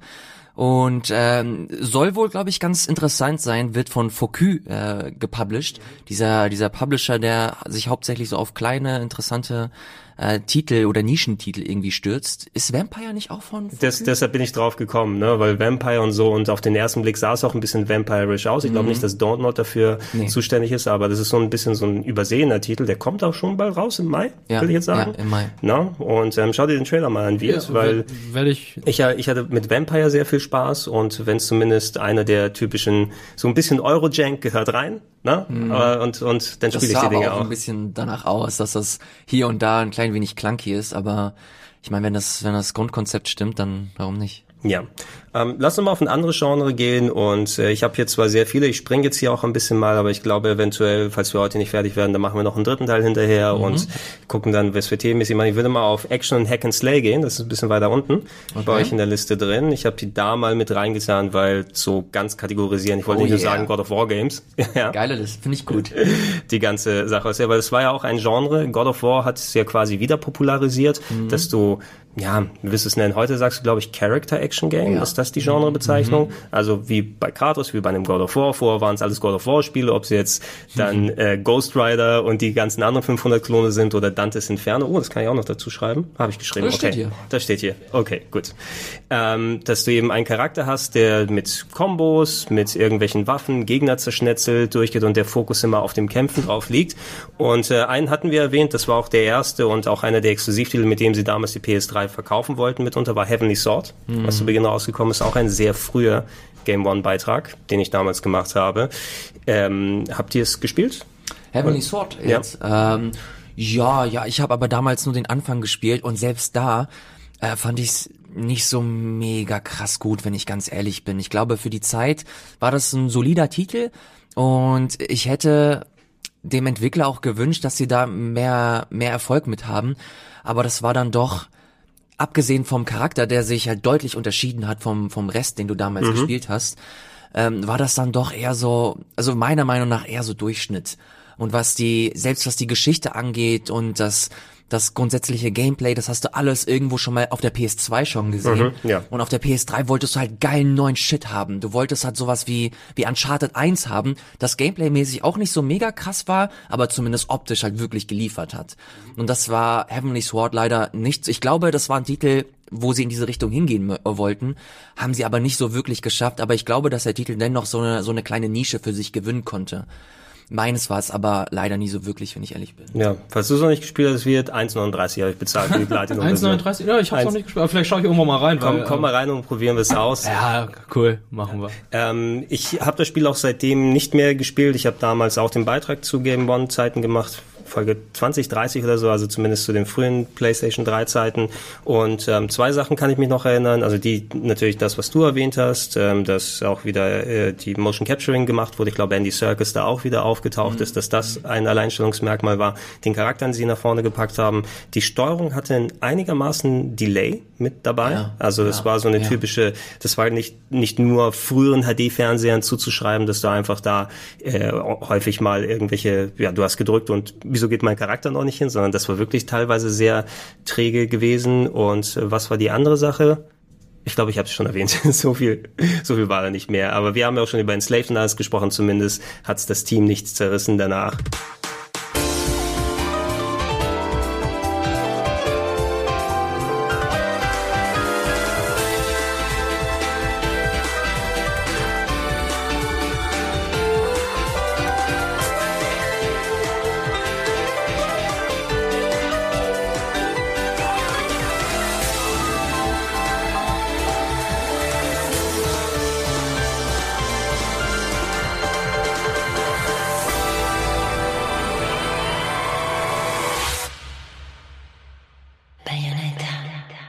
Bayonetta habe ich hier reingetan, auch wenn das eigentlich ein 360-Titel ist. Der wurde auf der 360 entwickelt. Hauptsächlich ist da auch wirklich ähm, sehr technisch herausragend gewesen. Die Visuell Version hatte gleich nur 30 FPS gehabt. Ne? vielleicht 30 FPS. Also ich, ich habe es auch zu, ich habe zuerst auf der PS3 daheim gehabt. Ich habe es hier auf der 360 gespielt. Trant hat den Beitrag damals gemacht mit der Hexenzeit und ähm, Lutsch den Lutscher für mehr Abwehrkraft. Ja, ja, ja, ich kann mich an den Beitrag Ja, es war wirklich eine Sendung, da wir hatten schon ein bisschen Angst, die bei MTV einzureichen. Ja, wir haben gesagt, entweder wird das die beste Sendung, die wir gemacht haben, und wir haben keinen Job mehr. wir hatten keinen Job mehr. Nein. Äh, Bayonetta natürlich äh, von den Devil May Cry Machern oder von Hideki Kamiya besser, ne, der da abgegangen ist von Capcom. Platinum, ich, eines der ersten Platinum Games, oder? Eines der ersten, ja, das müsste eins sein, was von, zumindest Sega hat ja mitfinanziert, Platinum ist ja das Team, was dann angeheuert werden kann, die gesagt haben, hey, wir machen unser eigenes Ding, nachdem und alle unsere Spiele sich nicht verkauft haben God auf der Hand. PS. Ja, God Hand war zum Beispiel ein interessantes Game. Wo, wobei ich die Steuerung sehr schwierig empfunden habe für so ein Action-Game. Ja. Ähm, Okami ist ein toller Titel, aber einer, der leider damals gefloppt ist. Jetzt gibt's ja 8 Milliarden Versionen, wo Mhm. man es nachholen kann. Beautiful Joe, zum Beispiel auch ein herausragendes äh, Game, aber auch nischig und speziell und auch teilweise mega hart. Ne? Die stehen schon für was Bestimmtes ein. Bayonetta im Speziellen finde ich jetzt vom Schwierigkeitsgrad, du kannst es dir schwer machen. Ähm, mir war es immer, tut mir leid, es war mir zu bunt. Was Beautiful Joe jetzt? Nee, Bayonetta. Ach so, war mir zu- Bayonetta, ja nee, gut, das kann ich- Beautiful Joe soll zu bunt sein. Ja, das, Das- das, das, das- passt schon. Kann ich verstehen, aber das, das hat für mich so ein bisschen dazugehört, dass das alles so verrückt ist und abgefahren und du sollst eigentlich irgendwie nichts raffen, aber dann doch. Und die Charaktere sind überzeichnet. Es, Die Musik. Ist, es ist, es ist alles, es hat schon einen coolen, so einen coolen Flair einfach, dass dir kaum ein anderes Spiel geben kann. Ey, die schießt mit ihren Schuhen, sie verwandelt Ja, sich in einen Panther, geil, sie wird zu Mann. einem Schmetterling, sie weicht einem Blitz aus und äh, hält die Zeit äh, oder macht die Zeit langsamer. Aktiviert die Hexenzeit und äh, sie hat nichts an, sondern alles sind, ihre Haare. Ja, es, Deshalb wird sie nackt da beim Ah, Angreifen. ganz im Ernst, diese Finisher sahen noch einfach mega cool aus. Also die wurden zwar, haben sich zwar dann wiederholt am Ende, aber und sie hat Sonic-Ringe gesammelt. und sie hat Sonic-Ringe gesammelt, was Heiligenscheine sein Ja, ja. sollten. Ist von auch. Se- Sega, wir packen Sonic-Ringe rein. Au- auch wie sie geschrieben war, sie war natürlich sehr sexualisiert dargestellt, aber trotzdem hat sie, haben sie immer damit so ein bisschen gespielt. Sie so, ja, okay, du willst, du willst mehr sehen, ah, nee, nicht heute, heute nicht, aber vielleicht morgen, ja. Und da, und das sind, das sind alles so, das sind alles so kleine, äh, so kleine Details, die ich halt echt cool fand und wo ich den Charakter echt mega zu schätzen äh, gelernt habe. Deswegen, ich freue mich auch riesig auf den auf den dritten Teil. Mochte Oh ja. den zweiten auch schon äh, super gerne auf der Wii U. Kam ja jetzt äh, zum Glück auch nochmal für die Switch raus. Da können uns endlich ein paar Leute spielen. und äh, Vielleicht auch ja, mit einer vernünftigen Framerate. ja. Aber er kann total verstehen, wenn äh, einige komplett abgeturnt davon sind. Ich glaube, Fabian zählte auch dazu, der halt überhaupt nichts mit Bayonetta großartig anfangen kann. Ich sag nur zu bunt in dem Sinne, ich habe kein Problem mit der abgedrehten Story. Ich weiß, dass es soll immer speziell in die Richtung gehen, aber ich habe einfach fucking nichts auf dem Bildschirm erkannt. Ja? Du drückst etwas und dann explodiert der Mond Mhm. Ja, und ja. alles ist voller Partikel und so hast weiter. da schon recht. Es war irgendwie, vor allem weil immer so viele neue Elemente und noch ein weiter on top draufgepackt wurden und okay, ich akzeptiere jetzt, dass da Gegner kommen, die einfach aussehen, als ob die Sixtinische Kapellen auf Beinen mich gerade angreift. Mhm. Also wirklich, ja? Ja. Du weißt ja nicht, was da für Stäbe und Ornamente sind und wo sind die Arme und so weiter. Da war ich, äh, auch wenn Devil May Cry abgedreht ist natürlich, aber zumindest es war ein bisschen visuell für mich besser zu verarbeiten als jetzt bei Bayonetta. Nichts gegen das Spiel, Spiele sind toll, gerade der erste Teil auf der 360 und ähm, wenn man die PS3-Version vom ersten noch dazu nimmt, die eben leider nicht gut portiert werden konnte. Die ähm, Leute von Platinum, glaube ich, haben sogar Unterstützung von Sony bekommen, ja, während der Entwicklung, weil sie einfach nicht hinbekommen haben, das Ding irgendwie spielbar zu machen und dennoch ist ein 20 bis 30 FPS Spiel rausgekommen, was eigentlich pure 60 war auf der 360. Ne? Da, da sieht man eben, weil man mit dem Cell-Prozessor am Anfang noch nicht zurechtgekommen ist. Schade. Ist recht schade hier. Ähm, Devil May Cry haben wir erwähnt. Ähm, ich gehe mal kurz für eine halbe Stunde weg und installiere Devil May Cry 4 und dann habt, habt ihr Devil May Cry 4 war der erste, der dafür rausgekommen ist. Da gab es noch einige andere. Habt ihr es auf der PS3 mal gesehen und die Install-Orgie? Äh, Nee, nee. ich habe es lustigerweise erst kürzlich mir für die PS4 gekauft, Ah, äh, um mich auf äh, Devil May Cry 5 vorzubereiten. Deswegen kann ich dir das leider nur aus der Perspektive erzählen, Alter, äh, die ich in der, auf der PS4 sammeln konnte. du packst, du packst die Disk rein in die PS3 Und das habe ich zu, selbst zu Amiga oder C64 oder alten PC-Zeiten nicht gehabt. Da fängt ein Counter an und der geht ungelogen 20 bis 40, äh, 28 bis 40 Minuten ungefähr. Was schlimmer als Metal Gear? Ja, also du, du hast so eine initiale Installationszeit. Das hatten ja einige der PS3-Spiele dadurch, dass du eine Festplatte drin hast. Das ähm, auch zu der 360-Zeit war es natürlich so, aber da geringer, weil du ja es ja auch ohne Festplatte spielen solltest. Deshalb gab es solche Mandatory Installs meist nicht, ähm, dass da ein gewisser Teil von der Disk auf die Festplatte kopiert wurde zum schnelleren Nachladen und so weiter. Und bei Devil May Cry 4, das war das e- enormste Spiel da. Das hat wirklich erstmal eine halbe plus Stunde installiert, während es dir Story Screens gezeigt hat und alles. Ähm, das war auch mal eine Formatidee von mir. Ja, das war das, das berühmte Format Männer starren auf Balken. Ne? Ich wollte dann einfach, ich, aber dann haben Mega 64 den Gag irgendwann mal gemacht, Ah, ne? ja. wo sie eine Stunde lang irgendwie ein Update von. Xbox dann gezeigt. Ich wollte einfach das so, okay, wir spielen jetzt äh, Devil May Cry 4, packen die Disc rein und dann sitzen wir alle und gucken einfach uns stumm nur eine halbe Stunde den Ladebalken an, bis das Spiel fertig ist. Danach lief's auch, aber diese initiale Installation war der, der Wahnsinn. Das war aber keine Seltenheit auf der PS3, ne? Wir haben es ja schon im ersten Ja. Teil mit Metal Gear äh, 4 besprochen und erzählt äh, hier bei Devil May Cry. Ich glaube, dass das hier und da auch äh, Spiele gab, die das vorausgesetzt haben. Da hattest du aber den großen Vorteil, dann war die Konsole aber auch ruhig. Und es war es ging, wenn der der Lüfter nicht hochgejagt hat. Aber die bei Disc mir- war zumindest ruhig. Bei mir war das, ich versuche halt immer die Konsolen halt möglichst auf, auf so einer äh, Position zu stellen, wo sie halt frei liegen und nicht irgendwie in einem Fernsehschrank äh, eingestaubt äh, werden. Und da war es bei mir so, dass die PS, PS3 war meine absolute Lieblingskonsole, auch wenn die Xbox 360 bei mir deutlich ähm, mehr gefüttert wurde mit Games, weil sie einfach so schön leise und so umgänglich war. Und das war eines, glaube ich, der großen Vorteile, auch wenn diese Installation immer so lange gedauert hat. Die Konsole hat dann immer geschnurrt. Und das habe ich immer äh, sehr, sehr zu schätzen äh, gewusst. Das hat- konntest du mit der 360 ja zum Glück irgendwann mal machen. Ähm, da war, also das war meine bis dato lauteste Konsole, die war sogar lauter als meine PS3 ähm, und die PS2. Ich habe angefangen, irgendwann meine Konsolen zu modden und da eigene Lüfter einzubauen, weil ich mega geräuschempfindlich bei sowas bin. Ne? Und äh, Stimmt, auch mit die alte Xbox und so weiter. Und ähm, die 360 vor allem, weil da das Laufwerk so enorm laut wurde, wenn du was drin hattest. Du konntest irgendwann ja zum Glück die kompletten Images installieren, zwar die Disc drin haben zum Spielen, aber dann war auch nur der Lüfter der Konsole an. Bei der PS3 hat's auch geholfen. Meine PS3 Slim, die ich daheim noch habe, die tendiert selbst mit Freiraum, wenn ich dann irgendein Spiel habe, was sie beansprucht, doch noch mit dem Lüfter zumindest laut hochzujaulen. Okay, krass. Ähm, allgemein nicht nur die Installationszeiten, wenn du Spiele drauf tust, nicht alle haben das komplette Spiel draufgetan. Äh, falls ihr heutzutage nochmal ein Spiel downloadet, für die PS3 zum Beispiel, ne? es ist ja so, dass ihr immer den doppelten Platz braucht auf der Mhm. Festplatte. Das heißt, es lädt erstmal eine Installationsdatei runter ähm, und dann braucht ihr den gleichen freien Platz, damit es von da installiert werden kann. Dauert teilweise stundenlang, ja, Mhm. also es sind kein einfach mal fertig und da, vor allem weil es auch kein Limit für die Updates gegeben hat wie auf der 360. Das heißt, auch Patches können auf einmal irgendwie Ja. ewig lange dauern. Das ist fast schon ein Vorbote gewesen, so als wenn du auf der Xbox One Spiele spielen möchtest heutzutage. Mit machst an und nochmal ein Terabyte Updates ziehen. macht so und, keinen Spaß, Xbox und dann, One zu dann geht's benutzen. los. Also werde- die, das Management ist besser mittlerweile, aber das war grauenhaft damals. Ich werde niemals diesen Moment vergessen, als ich auf der Xbox One realisiert habe, dass ich meinen Controller updaten musste. Was? Das werde ich, das werde ich niemals vergessen. Kennst, kennst du das nicht? Nee. Auf der Xbox One musst du stellenweise den Controller updaten.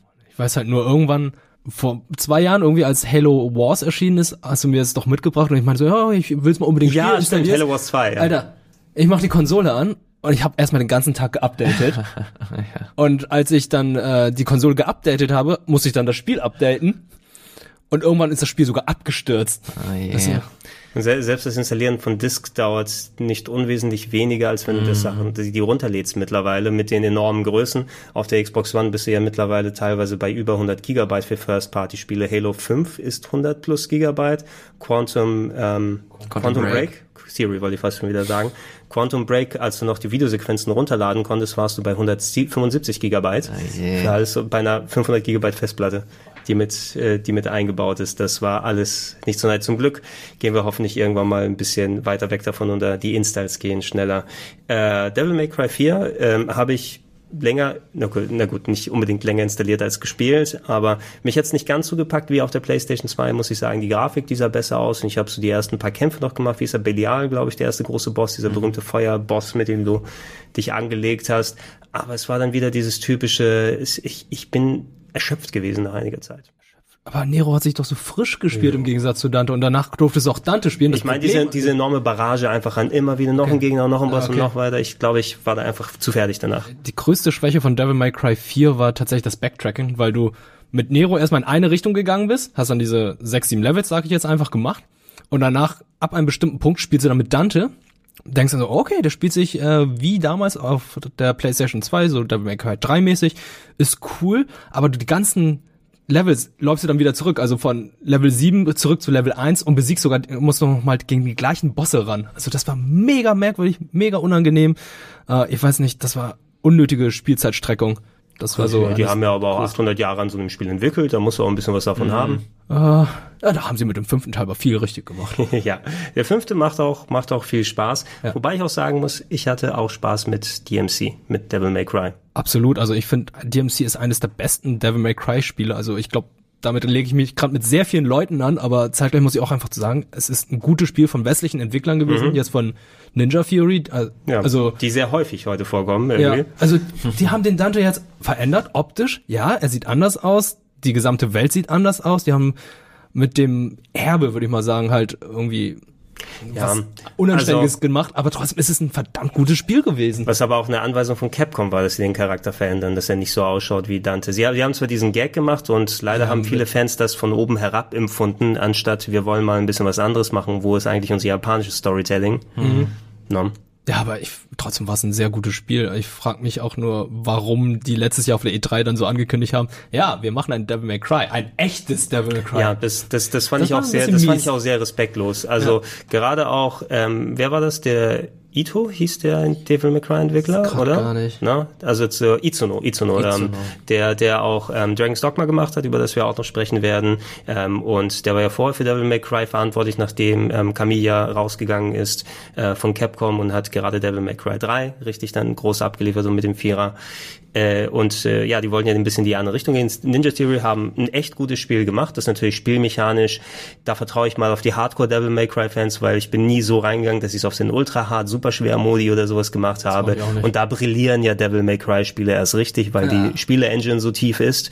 Ähm, vielleicht funktionieren da die japanischen Varianten auf eine Art besser und so weiter. Aber ich fand das einfach von der Abwechslung, von dem Level-Design, was einfach, Mhm. das Level-Design, da hatte ich mit Trant auch schon drüber gesprochen. Es gefällt mir bei DMC um einiges besser als bei Devil May Cry 5. Selbst die Bosskämpfe waren richtig cool. Also ich erinnere mich noch an diesen Typen im Fernsehen. Mhm. Ja, der Bosskampf war Hammer. Also ich habe so einen Bosskampf, glaube ich, seit Ewigkeiten da nicht mehr gesehen und war ein bisschen enttäuscht, wie du auch gesagt hast, dass das Leveldesign bei äh, Devil May Cry 5 halt so ja, monoton war vergleichsweise und auch die Bosskämpfe waren halt nicht so gut wie bei DMC. Ja, es gibt also Fünfer durchgespielt jetzt? Ja, durchgespielt. Ja, ja ich finde so gegen Ende hin, da hast du noch mal ein paar coolere Sachen, vor allem, weil er ja auch storytechnisch so ein paar Implikationen gibt, was das Gameplay angeht. Mhm. Aber overall war ich ein bisschen wirklich mehr bei DMC dabei. Man muss eben ein bisschen auf diese Storytelling-Art und diese krassen Schimpfwörter und Fuck you, bitch.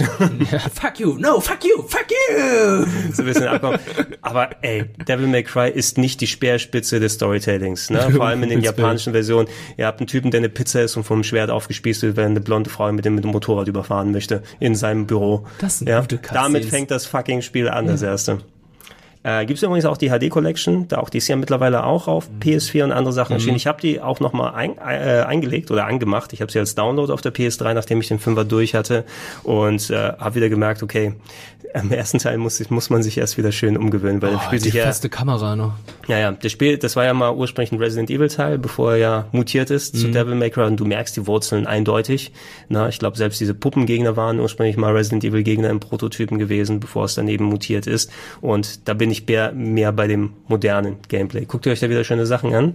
Ich, freu, ich, ich bereite mich gerade nur auf den Titel vor, den wir Toto. hoffentlich äh, gleich besprechen werden. Okay, meinst Äh. du, hast du gerade tote Babys gegoogelt oder? Ich habe Toto gesagt, nein. Apropos Toto Babys. Dantes Ach ja, Inferno. oh ja, Toto Babys. Ach, Dantes Inferno, eine ne sehr schöne, das waren die EA-Werbekampagnen damals. Hatten sie nicht protestiert? Ja, Ja, die wo, wo sie Pro Protestierer eingekauft irgendwie haben, Christen gesagt, geholt, angebliche Christen geholt haben, die meinen so, "Oh, das ist ein Spiel vom Teufel und so. Oh Gott, ich glaube, das war auf der E3, wenn, das, ne? wenn das Christen so denken, dann kaufe ich mir das. Ja. Ja, wie erst ähm, recht haben. Dante Alighieri's, die, die äh, neuen Stufen der Hölle, umgesetzt Sieben? als Sieben? Sieben? Waren es nicht hin? Sieben. Waren es die sieben? Sieben. Sieben Level Hölle, was auch immer. Ja. Irgendeine davon sind die toten Babys, auf jeden Fall die abgetriebenen. Genau, die aus äh, Kleopatras Nippel rauskommen. Ich kann mich noch daran erinnern. das war so ein. Bosskampf gegen Kleopatra und dann kommen aus ihren Nippel dann kleine tote Babys und greifen dich an.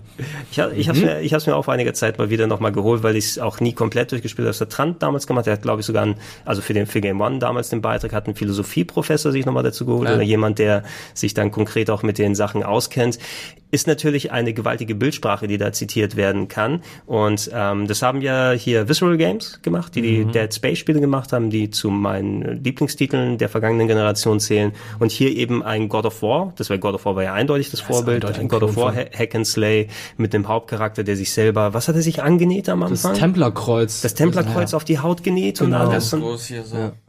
Und er steigt in die Hölle ab, um seine Frau zu holen, will ich jetzt sagen? Ähm, Ja, ja, oder er hat war's? doch, er hat doch irgendwie gesündigt, weil der angebliche Priester gesagt hat, ey, mach mal diesen Tempel, diesen, äh, hier, Mach ihn mal platt. ja, mach hier mal die Menschen hier in Israel alle platt und äh, ist alles gut, alles cool und letztendlich äh, War nicht so cool. war irgendwie nicht so cool. War nicht so cool mit Israel. Ja, genau. Jetzt haben wir den Untertitel für diesen Podcast. nein, nein, nein, nein. ja, und die Templer sind böse und ähm, Ja. das hat er zu dem Zeitpunkt nicht verstanden. Er dachte so, er ist ja im Auftrag Gottes unterwegs und ähm, dem war nicht so. Und da wurde eben ein großes, mit sehr starker und deutlicher und Hardcore-Bildsprache Hack and Slay daraus. Ähm, von dem, was ich davon gespielt habe, ich fand God of War da in dem Kontext ein bisschen besser.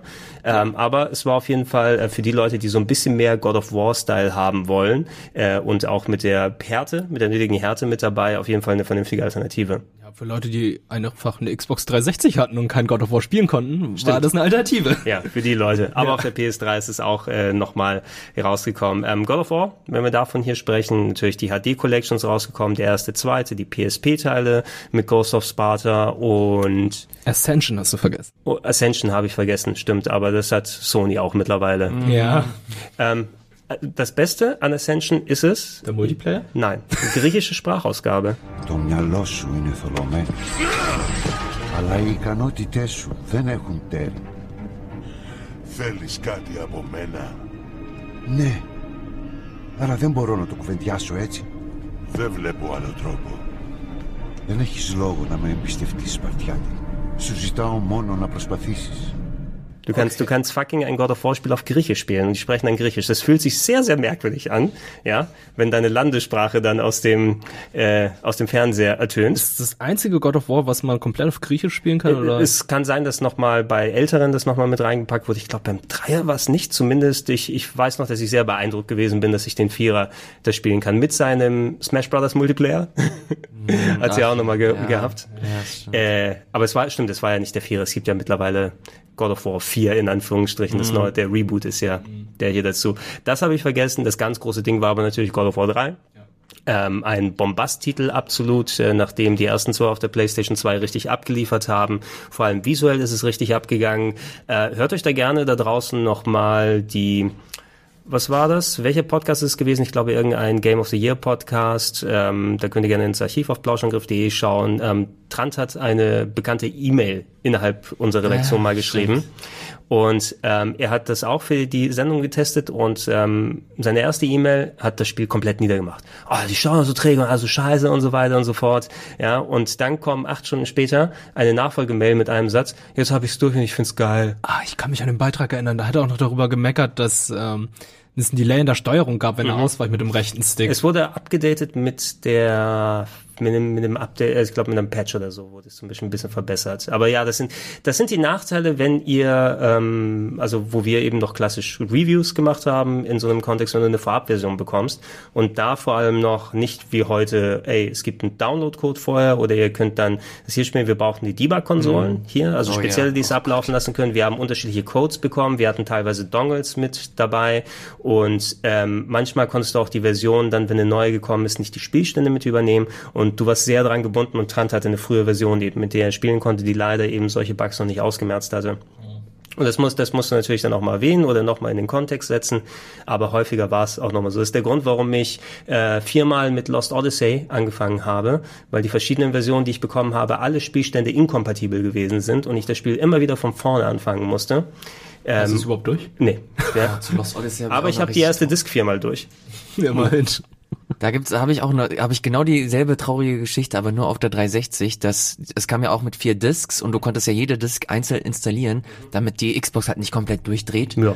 Und das habe ich halt gemacht, habe die erste Disc durchgespielt, fand ich cool und dann wollte ich die Spieldaten, also die die Installationsdaten löschen und habe einfach mal die Speicherdaten, Oh äh, die tut Speicherdaten. Und das hat so weh getan, dass ich das Spiel, auch wenn es mir richtig gut gefallen hat, nie wieder angefasst Ich habe. glaube, das lief auch nur, da gab's nur für die Xbox 360. Genau, ja, Ich glaub, ja, eines ja, der ja. wenigen Exclusives. Stimmt, ja, Ja, da, hast da recht. Musst du aufpassen, dass du nicht äh, die, die Spieldaten oder die Spielerdaten oder Ja. irgendwie dann falsch erwischt. Oh Mann. Das war echt traurig. Es ist aber ein richtig gutes Spiel. Also wenn es heute nochmal für die Xbox One, PC oder PS4 rauskommen würde, ich würde es nochmal versuchen. Bestimmt abwärtskompatibel. Ja, ähm, du kannst, ja, du und und es läuft besser auf der Xbox One. Ja? Ne? Ach, krass. Ach, also das ist so es, geil bei es, es ist, ähm, hatten sie es nicht irgendwann mal sogar kostenlos, dass du es eine Zeit lang for free quasi Ja, bei dir ja. runterladen konntest. Ähm, wenn ich da bei dem Laden gucke, wo ich es gekauft habe, wahrscheinlich zwei Euro oder so.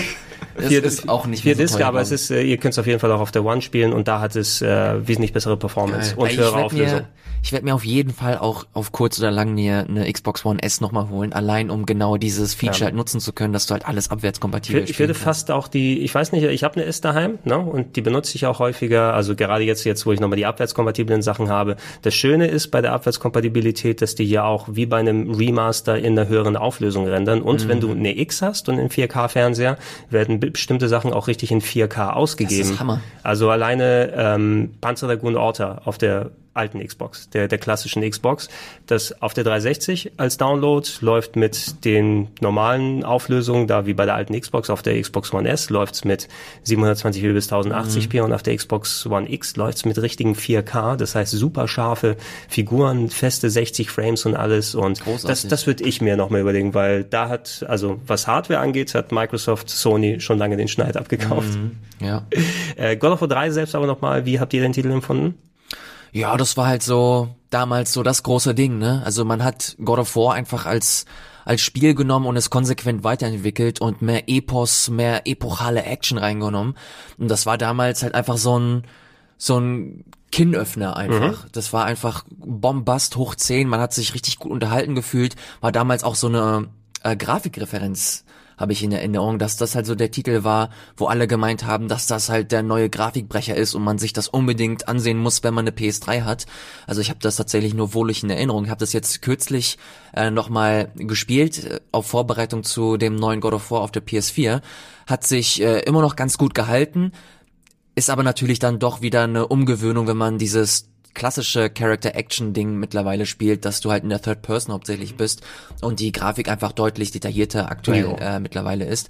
Aber ist trotzdem ein Spiel, das man auch heute noch mega gut spielen kann und was Inszenierung angeht, äh, definitiv sich heute, äh, heute noch mit den, mit den großen messen kann. Definitiv. Und es mich wundert es halt auch, dass das Spiel ungeschnitten nach Deutschland kam, weil ähm, der Typ hat Helios Kopf abgerissen und als Taschenlampe benutzt und das Spiel kommt Er hier hat, er hat ihn Probleme nicht rein. nur abgerissen und als Taschenlampe benutzt, sondern direkt in die Kamera gehalten, während er in die Kamera schreit und ihm den Kopf abreißt und und jede einzene Faser von ah, ja, sehen konnte. Das also ist ja, unglaublich. das, das, das, kriegt, das würde ich auch kam. ganz persönlich, trotz aller natürlich das Zensur und Spielen und so Ja. weiter, aber ich finde, das war auch mehr geschmacklos einfach Ja, dargestellt. Das war sowieso ähm, sehr, auch schon in den PS2-Teilen, ein Brutalitätsfetisch drin. Dann hast du eben deine ähm, harten Sachen an den Monstern und den Kolossen ausgelassen, ne? dass du irgendwie den Giganten das Auge dann ausstichst Mhm. und von innen die das Gehirn rausreißt und alles. Äh, kannst mit solchen Monstern natürlich ein bisschen ähm, weicher darstellen, aber hier waren einfach richtige anthropomorphe Charaktere, Götter, die er zersplittert hat. Ohne Ende. Ja. Aber und äh, Helios ist halt ein Mensch, also ist halt ein Mensch, warum ist jetzt kein Monster, aber ein Monster würde ich auch sagen, ja, ist okay, aber Ja, Ja, gut. ja.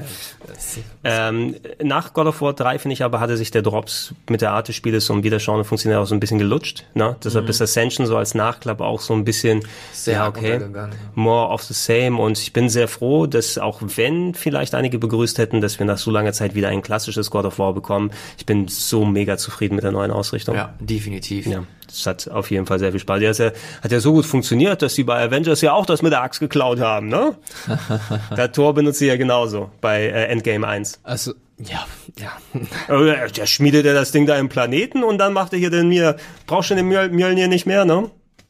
Und wie, wie, wie, wie, wie Fabian uns die Sache mit den verkackten Klingen gespoilt hat direkt. Das war ohne Scheiß. Das, Mich hat er damit nicht gespoilt das werde ich ihm auch niemals verzeihen. Und wie er das auch, ohne Scheiß, es ist natürlich jetzt gemein, äh, das hier zu, äh, Nein, nein, zu ruhig, wenn ohne dass schon er hier ist. ist. Aber ohne Scheiß, wie er das, wie er das versucht halt auch, das zu entschuldigen. Das ist doch kein Problem. Das ist doch kein Spoiler. What the fuck? Also im Nachhinein würde ich auch sagen, das ist ein Spoiler, definitiv. Weil ich hätte das nicht erwartet. Ich weiß nur so, wo ich, okay, und jetzt mache ich da die Kiste auf und dann macht er eine Truhe ist unter dem Haus und da sind die Chaosklingen und ich denk nur, ich hätte das richtig geil gefunden. Ja, ich das das nicht so wusste. ohne Scheiß. Und es kann, wenn irgendjemand sich jetzt berufen fühlt, man kann diesen Ausschnitt hier jetzt sehr gerne rauscroppen und auf Twitter posten und dann at fabulousfab bitte. Ja. Fabian, das war nicht cool. Bitte mach das nie wieder. Do Vielen, not do Dank. this. ich habe nichts damit zu tun, Fabian. Steh dafür ein, wird. Okay, das ist nicht gut, was du getan hast. Ja, genau. Im Beschneiden will. Hast du gerade einen Kappa hier mit dazu gepackt? I've come here to save you, and I can already taste the kill.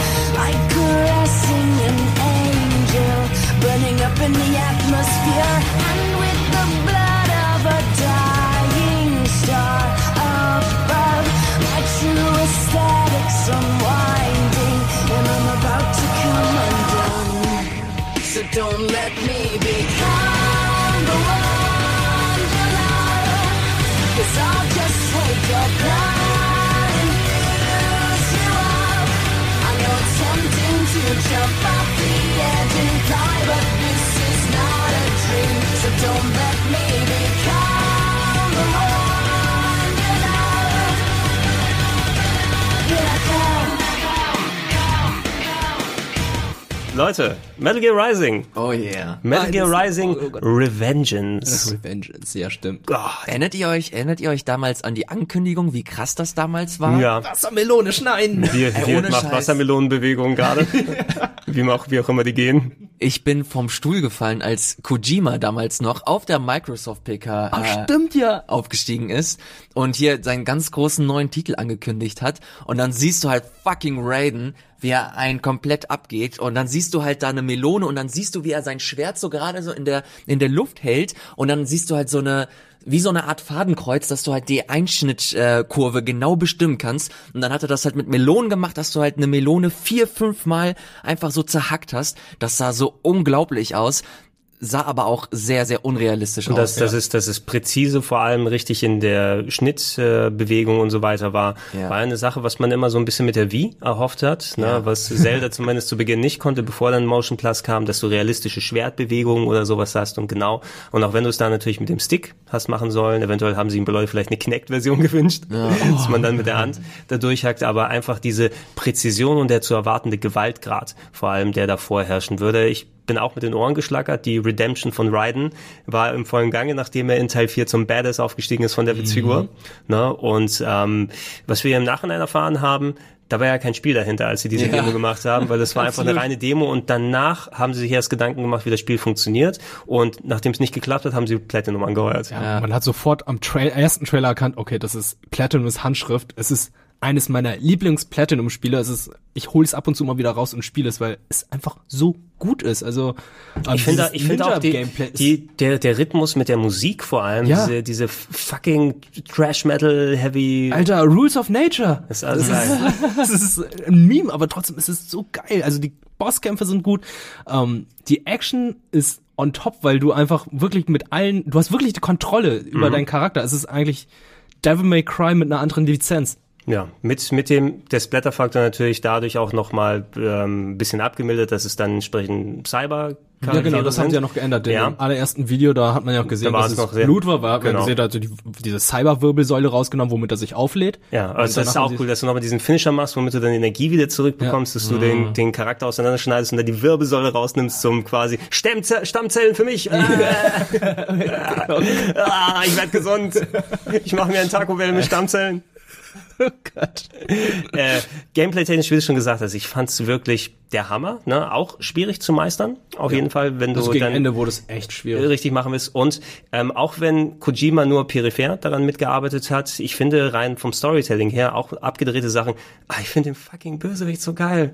Den fucking Monsterpolitiker. Das allem am Ende. Make America great again. Das ist doch, das ist doch wirklich mega geil. Allein diese Cutscene, wo auf einmal du denkst so, der Luschi-Politiker kommt jetzt, ne? Und dann zieht er sich das Hemd da aus, pumpt Muskeln er drunter und und man sieht diese Sumo, diese Sumo-Haltung und denkst so, okay, was geht denn jetzt ab? Und dann stellt sich heraus, der ist voller Nanomaschinen. Es ist der, es ist der fucking relevanteste Titel seit Metal Gear Solid 2 aus der Serie. Das stimmt. Muss man Das tatsächlich, stimmt, muss ja. man tatsächlich sagen. Trotz aller Abgedrehtheit. Auch den, ähm, den Cyberhund, der ja zuerst der Boss ist und dann wieder mit dir mitkommt. Äh, die komischen Cutscenes zwischendurch, so mit den Sombreros, kann ich mich noch erinnern. Mega dumm. Ja. Also es war nur einmal. Also das war, also Ich weiß, so zum Poncho und so ein Sombrero gehabt und so, ja, ich bin Aber diese, die, die, was sie mit den Action-Einlagen, mit den Bosskämpfen gemacht haben, alleine der Ray-Kampf auch am Anfang, ne, wo du mit, okay, wir zeigen mal, was Raiden alles anstellen kann, indem er einen großen Metal Gear Ray zerschnetzelt und dann äh, an den Händen hochgeht und von der Mitte aus. und erstmal wirft. Also ganz Ja. im Ernst, wozu braucht man noch Metal Gears, wenn man einfach ganz viele Raidens haben kann? Da habe ich meinen äh, sehr lustigen Einspieler nochmal, oder ich, ich fand ihn zumindest unterhaltsam, weil das so gewalttätig war, das Spiel, habe ich alles durch Kartoffeln und Eier darstellen lassen. Und dann haben wir hier mit ihren quasi mit äh, kleinen Minischwertern Eier durchgesägt und die vor Green haben schreien lassen, weil wir so, ja, nicht abbilden wollten, wie brutal, brutal das Spiel ist. Und ähm, Raiden hat so stark gekämpft, dass er den Beitrag zerschnitten hat bei mir. Sehr gut. Ja, Nicht er, hat, er hat den Beitrag vor Green durchgerissen sozusagen und ich hatte einen Screenshot gemacht und dann oh, musste ich den Screenshot wieder zusammenkleben mit, mit Klebeband, bevor der Beitrag rausgeht. Der Kampf gegen Jetstream Sam ist auch so gut gewesen. Also so Showdown-mäßig, also so ganz kitschig, aber kitschig, cheesig. Ja, würde ich auch gerne, es, es wird ab und zu mal angedeutet oder zumindest es halte man noch nach, dass eventuell mal ein Nachfolger kommen soll. Platinum ist leider mega beschäftigt. Sie haben ja zum Glück, sind sie ja nicht eingegangen nach der ganzen, ähm, wie ist nochmal die, Scalebound. Scale, oh. Oh, das wäre traurig gewesen, wenn es an. Scalebound gescheitert hätte, weil ich möchte schon gerne einen zweiten sehen, auch wenn Kojima und die anderen nicht mehr da sind. Mhm. Ah, Das wäre Aber schon geil. glaubt ihr an den Gerüchten, dass Scalebound irgendwie Für die Switch kommen soll? resurrected wird, ja? Ich glaube, es ist Wunschdenken, ganz ehrlich. Ganz im Ernst, da ist so viel Microsoft Money drin und ja, das jetzt nochmal für die Switch rauszuholen, wäre schon, das wäre schon ein dick Move. Aber Ich, man, man ich sag mal, es kommt raus für den Epic Game Store. ey, das ist gar nicht mal so unrealistisch, Alter. Ja, ich hab's nur so gesagt, weil Ich alles glaube- für den Epic Game Store Ey, ohne rauskommt. Scheiß, ich kann mir das richtig gut vorstellen. Ohne Witz. Das Google ist alles, ich, egal wie es dann, ob es dann irgendwann rauskommt, ich würde es auf jeden Fall spielen. Das ist Ich würde immer noch. Natürlich würde ich es auch spielen. Ich möchte einfach mal sehen, was an dem Spiel Ja. dran sah und, und wie weit es gegangen ist, was du da nochmal zusammenschrauben musst oder nicht. Es ist einfach, fällt einem auf, wie viel leider Missmanagement in der Sache bei Microsoft in den letzten Jahren gewesen ist an eingestampften Projekten und ein Glück, dass Platinum eben dran nicht äh, eingegangen ist. Ne? Absolut. Leider, die haben ja auch so, einen- so einen kleinen Mini-Abstieg gemacht. Die haben ja mehrere Teams mittlerweile und da ist ja leider zwischendurch auch mal so Käse gekommen, wie das Turtles-Spiel, weiß ich noch. Turtles-Spiel, Und das äh, Korra-Game war, das Oh war auch Gott, nicht so gerade schlecht. der Weisheit letzter Schluss oder so. Transformers war auch nicht so besonders. Doch, Transformers war gut. Trans Transformers würde ich nichts dagegen sagen. Devastation fand ich echt unterhaltsam. Ähm, mittlerweile auch äh, delistet, ne? Glaube ich. Lizenzen irgendwie ausgelaufen, wenn Oh, man es okay. digital Oh, holen muss. Also falls man es noch nicht hat, ich habe es zum Glück mir, glaube ich, auf Steam nochmal geholt vorher. Check nochmal, vielleicht kommt es nochmal wieder zurück, aber es war auch eins der delisted Offer. Rising ähm, kann man sich gerne vor allem auch auf dem PC, würde ich eher sagen, Genau, geben, weil mit 60 Bildern. Framerate-Probleme und so weiter soll man ein bisschen drauf achten. Ähm, Castlevania Lords of Shadow habe ich hier beide drin. Schon wieder Kojima. Ja. Ja, ey, It's Carsten, me, Hideo Kojima. Den habe ich dann damals eingesprochen bei Play. Der kam immer, Gott. Ah, yes, yes, yes. Yes, give me, give me more. Give me more. I'm Kojima. der erste, der erste, Ich kann die sogar noch. der erste war krass. Also ich erinnere mich, dass ich den eingelegt habe und ich war komplett geplättet von den, äh, von der Optik des Spiels. Wie, visuell war das der Brecher. Ja, Ja. das war absoluter Wahnsinn, wie das, wie das ausgesehen hat und auch, wie sie diese ganze Castlevania-Geschichte einfach neu interpretiert haben und versucht haben, das so ähm, zu erzählen, dass das in das neue Zeitalter quasi übersetzt wird. Das haben sie ganz schön gemacht und auch der Plot am Ende, ich weiß nicht, ob wir da jetzt groß spoilern wollen oder nicht. Wir müssen es, glaube ich, ein bisschen ansprechen. Also es ist jetzt schon fast zehn Jahre alt, das Spiel, und wir reden gleich nochmal ein bisschen auf das Sequel, über das Sequel, weil, Ja. weil das direkt mit reingreift. Absolut. Ähm, die haben die Geschichte angepasst, so ein bisschen. Die ähm, Castlevania-Lore, die ist auch fast so verschachtelt wie die Zelda-Geschichte, wie, die- wie die ganzen Spiele zusammengebaut sind. Und ähm, hier ist es so, dass es Gabriel Belmont war, glaube ich, der Charakter, den man gesteuert hat. Ähm, der, was natürlich jetzt nicht von Igarashi oder anderen Kon- Konami-Mitarbeitern mitgemacht wurde, weil das in Spanien entstanden ist, würde ich jetzt sagen. Mercury's Team? Mercury's Team, genau, die waren's mit der mit dem äh, mit der kleinen Bat da, die durch das Logo durchfliegt und die haben es ein bisschen neu interpretiert, dass du quasi die Origin Story von Dracula hier spielst ähm, und sich der Gabriel Belmont quasi, dass es der Dracula der Serie dann werden soll. Ähm, wunderbar präsentiert, hatte jetzt weniger mit Castlevania zu tun, sondern mehr mit God of War und Shadow of the Colossus gemischt, würde ich sagen, weil vor allem sehr starke Colossus-Anleihen bei bestimmten Bossen, wo du die hochklettern musstest. Ähm, viele haben sich ja auch gewünscht, dass Castlevania so ein bisschen mehr in die äh, Devil May Cry oder ähm, God of War Richtung geht, weil die 3D-Ableger waren allesamt scheiße. ja, Oder, oder mittelmäßig, zumindest Curse of Darkness war schon okay, aber waren nicht so gut wie die Sachen vorher gewesen. Äh, du hattest Patrick Stewart als Sprecher, leicht Patrick Stewart, Patrick stimmt. ja, leicht, leicht gelangweilt war, aber ähm, immerhin besser die Performance als Uriel, ja, das Prim. Prim, Prim Uriel der Siebte aus Oblivion, da der Ja, auch drei Minuten war der. König am Anfang. Ja. This night, in the year of our Lord 1047, marks the beginning of our journey together. A journey into darkness, into madness. I watch him from the shadows. Is he the one? Der, hier hat er Tagebucheinträge zwischendurch gelesen. Das war natürlich auch schon, wenn Captain Picard dir was vors Ohr säuselt. Äh, der zweite Teil.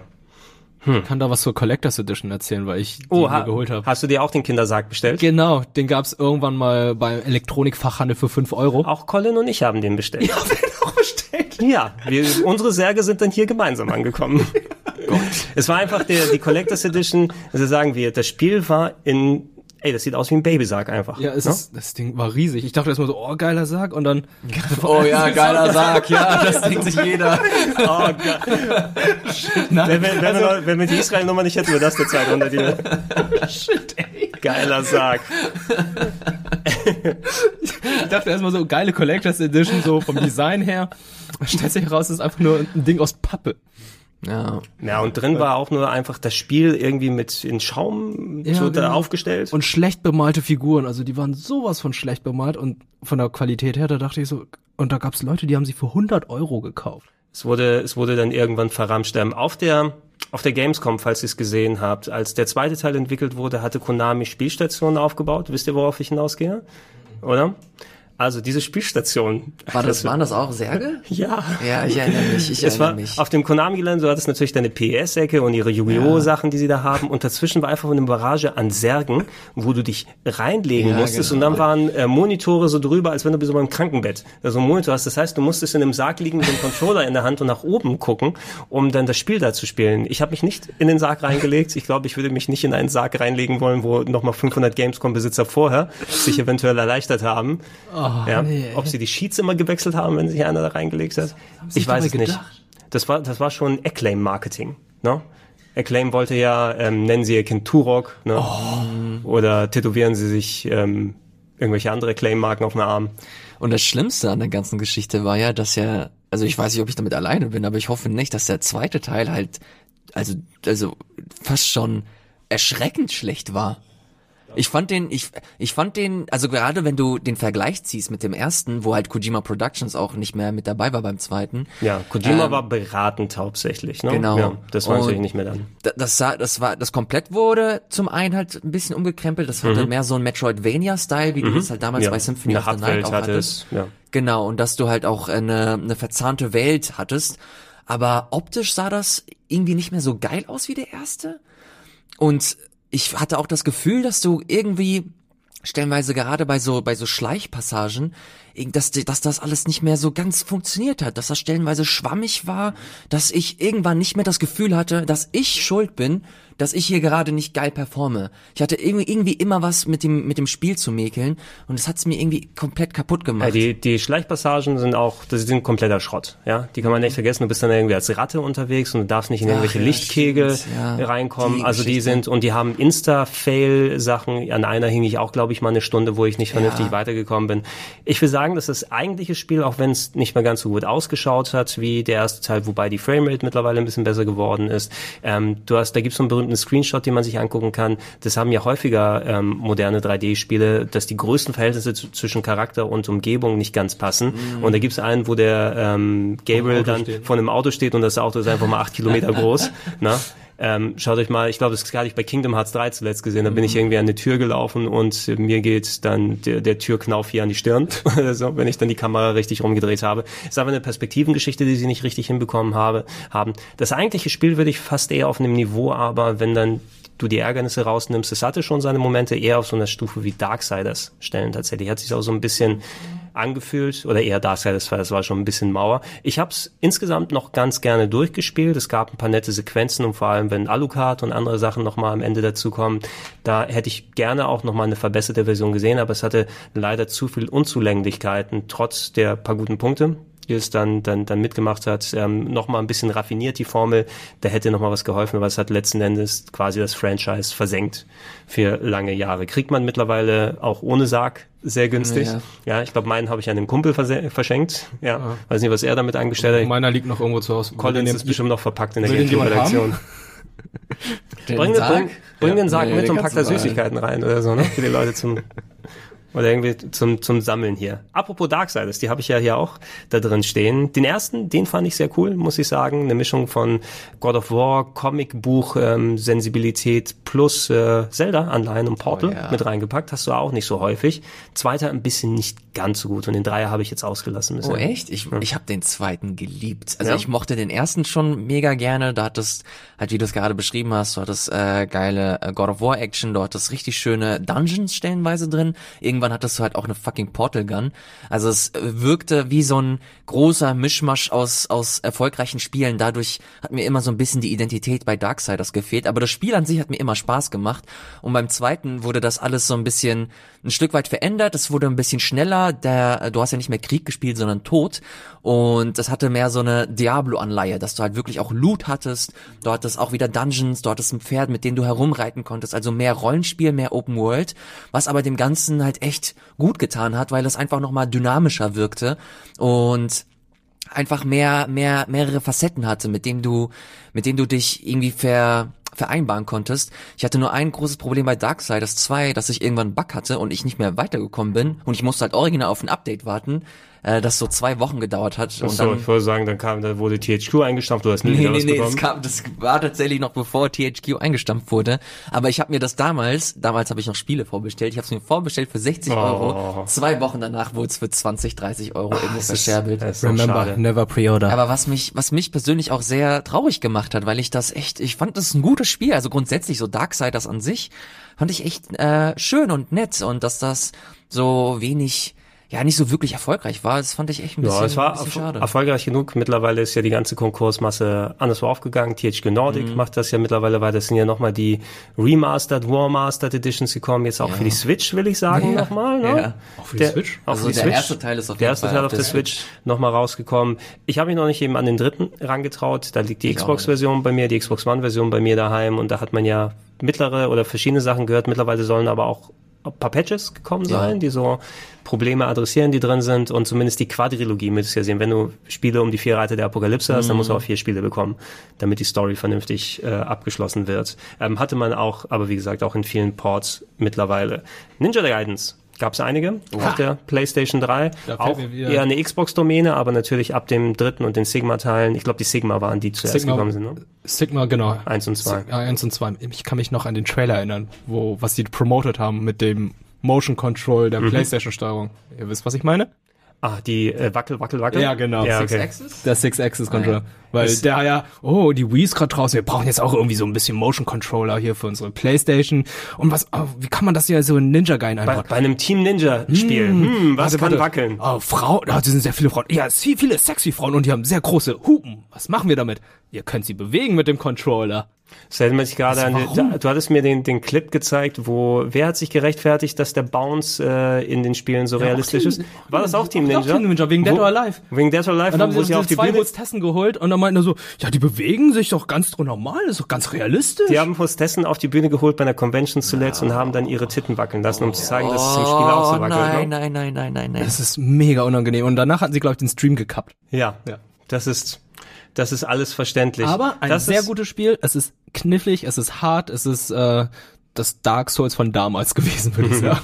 Es wundert mich nicht, dass die Itagaki Hops genommen haben wegen sexueller Belästigung am Arbeitsplatz. ja, ja. Das wundert mich echt nicht. Der ist ein, ein Arsch und macht gute Spiele. Aber Ja. zumindest, zumindest sehr schwere Spiele. Ähm, ich habe die, die, die Ninja Guidance eher auf der Xbox vorher gespielt, also das erste und Black, die, Mhm. die Black-Variante, wobei die eben. Ah, Willst du da nicht eher dann Sekiro-Sensibilitäten da reinpacken als Dark Souls, weil natürlich ist der nähere Ja, mehr Vergleich da und vor allem auch der Schwierigkeitsgrad, weil Sekiro ist ja so unverzeihlich, ne, bei vielen Sachen, wenn du den Takt nicht drauf hast und Mhm. Ninja Gaiden ist einfach etwas, wenn du da nicht mitgekommen bist, du wurdest zerschreddert von dem Spiel komplett. Gerade die, die Sigmas, ne, ähm, wo du eben nochmal in dem, auf der PS3 das hattest und Mehr äh, Charaktere hattest du da. Ni- Ninja Gaiden 3 war nicht mehr so ein gutes Spiel, aber ähm, ich habe auch das, ich habe auch Wutanfälle teilweise bekommen bei dem Game, ne? Weil du so eine Masse an Gegnern bekommen hast, die dich auch komplett weggehackt haben, wenn du so kurz mal nicht aufgepasst hast. Und äh, da musst du schon sehr, sehr gut ja, sein in dem Spiel, wenn du da irgendwie bestehen wirst. Das sind Sachen, die ich nicht jedem ans Herz legen würde. Habe ich nie gespielt, weil es mich genau, genau aus diesem Grund, es hat mich komplett abgeschreckt, genau solche Geschichten, dass das einfach too much war und da war ich noch nicht so in diesem, in diesem Mindset, dass ich mich an, an Hardcore schweren Spielen Ja, versuchen wollte. Wenn du ein leichteres und schlechteres Spiel von Ninja, äh, Team Ninja spielen willst, dann spiel Metroid Ja. M. ja. Kriegst, kriegst du auch damit schon hin. Ähm, ich wusste nicht ganz, ob ich es hier mit reintun soll. Das kann man vielleicht auch als Beat'em Up reinpacken. Dragon's Crown. Da haben wir mittlerweile auch nochmal gesehen als Updates und Remaster. Auch hier wieder, ist nicht von Team Ninja, aber natürlich haben wir hier die, die, die Tittenhexe. Jack- Oh, ja, ja, ja, ja, ja. Du bist mit dem Kopf zurückgegangen, damit noch Platz ist, ne? Ja. Gott. Ich muss erst mal überlegen. Ja, oh Gott, das ist ganz schlimmes Artwork. Naja, naja, ich fand's, ich fand's eigentlich ganz schön. Es war, es war ein Dragon's Crown? Als, es sah aus, als ob sah mega japanische. Perverslinge ein Frazetta-Gemälde nachgemacht haben. So ungefähr. Sind da, sind da die coolen Trailer, wo sie dann die Sachen gemacht Also Dragon's Crown war ein Spiel von Vanillaware. Ja, natürlich. Und Ja, äh, Vanillaware bekannt für solche Spiele wie Also das Spiel ist Odin wunderschön, aber das Charakter. Naja, es ist natürlich sehr überzeichnet alles. Und das sind, es ist nicht nur die Frauen, sondern auch die Dudes hier. Guck dir den, guck dir diesen Zwerg hier mal an. Es gibt auch reservierte Designs, das ne? Torso. Die, die ähm, Bogenschützen, die Elfin oder sowas, ne? Das sind auch ähm, klassische Designs. Es ist eben angelehnt an hier Frank Frazetta. Die haben unter anderem viele solche ähm, ja, Gemälde gemacht, die zum Beispiel Vorbild für die Conan-Sachen gewesen sind. Äh, und äh, das sollte eben in dem Stil sein, dass da teilweise auch sehr stilisierte Muskelberge oder eben die, die großen Frauen als auch kleine mit dabei gewesen sein. Unter der Linse eben des japanischen Perverslings. äh, aber dafür sehr schön zusammengebaut. Der ich finde immer bei Vanillaware-Spielen, die benutzen ja ein bisschen so diese ähm, dezenten, lasst uns ein bisschen Animation ansparen, Flash-Game-Techniken, ne?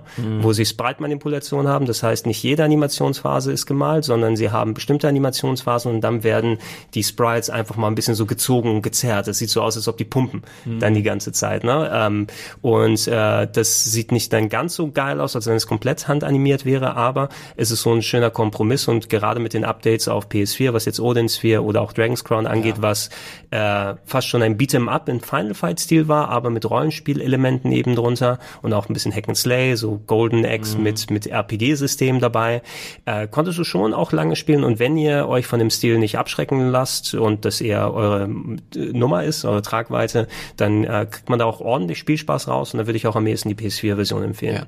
Ich kenne tatsächlich auch Leute, die das wirklich mit Fighting Stick spielen. Ja. Also gerade jetzt Od Odin Sphere, das jetzt äh, nochmal äh, ist ja mit dem Fighting Stick? Ja, Ah, okay. und das und das äh, ohne Scheiß. Ich ich kenne da, ich habe da ein zwei äh, gute Kumpel, die das richtig Hardcore mit dem Fighting Stick gespielt haben und auch mega lange, weil es einfach sehr sehr gut adaptierbar ist. Mhm. Und deswegen, also wenn man halt ansatzweise so ein Fable für für so eine Art Spiel hat und äh, man äh, Lust drauf hat, dann kann ich das echt empfehlen, weil, wie gesagt, bietet sich halt echt gut an.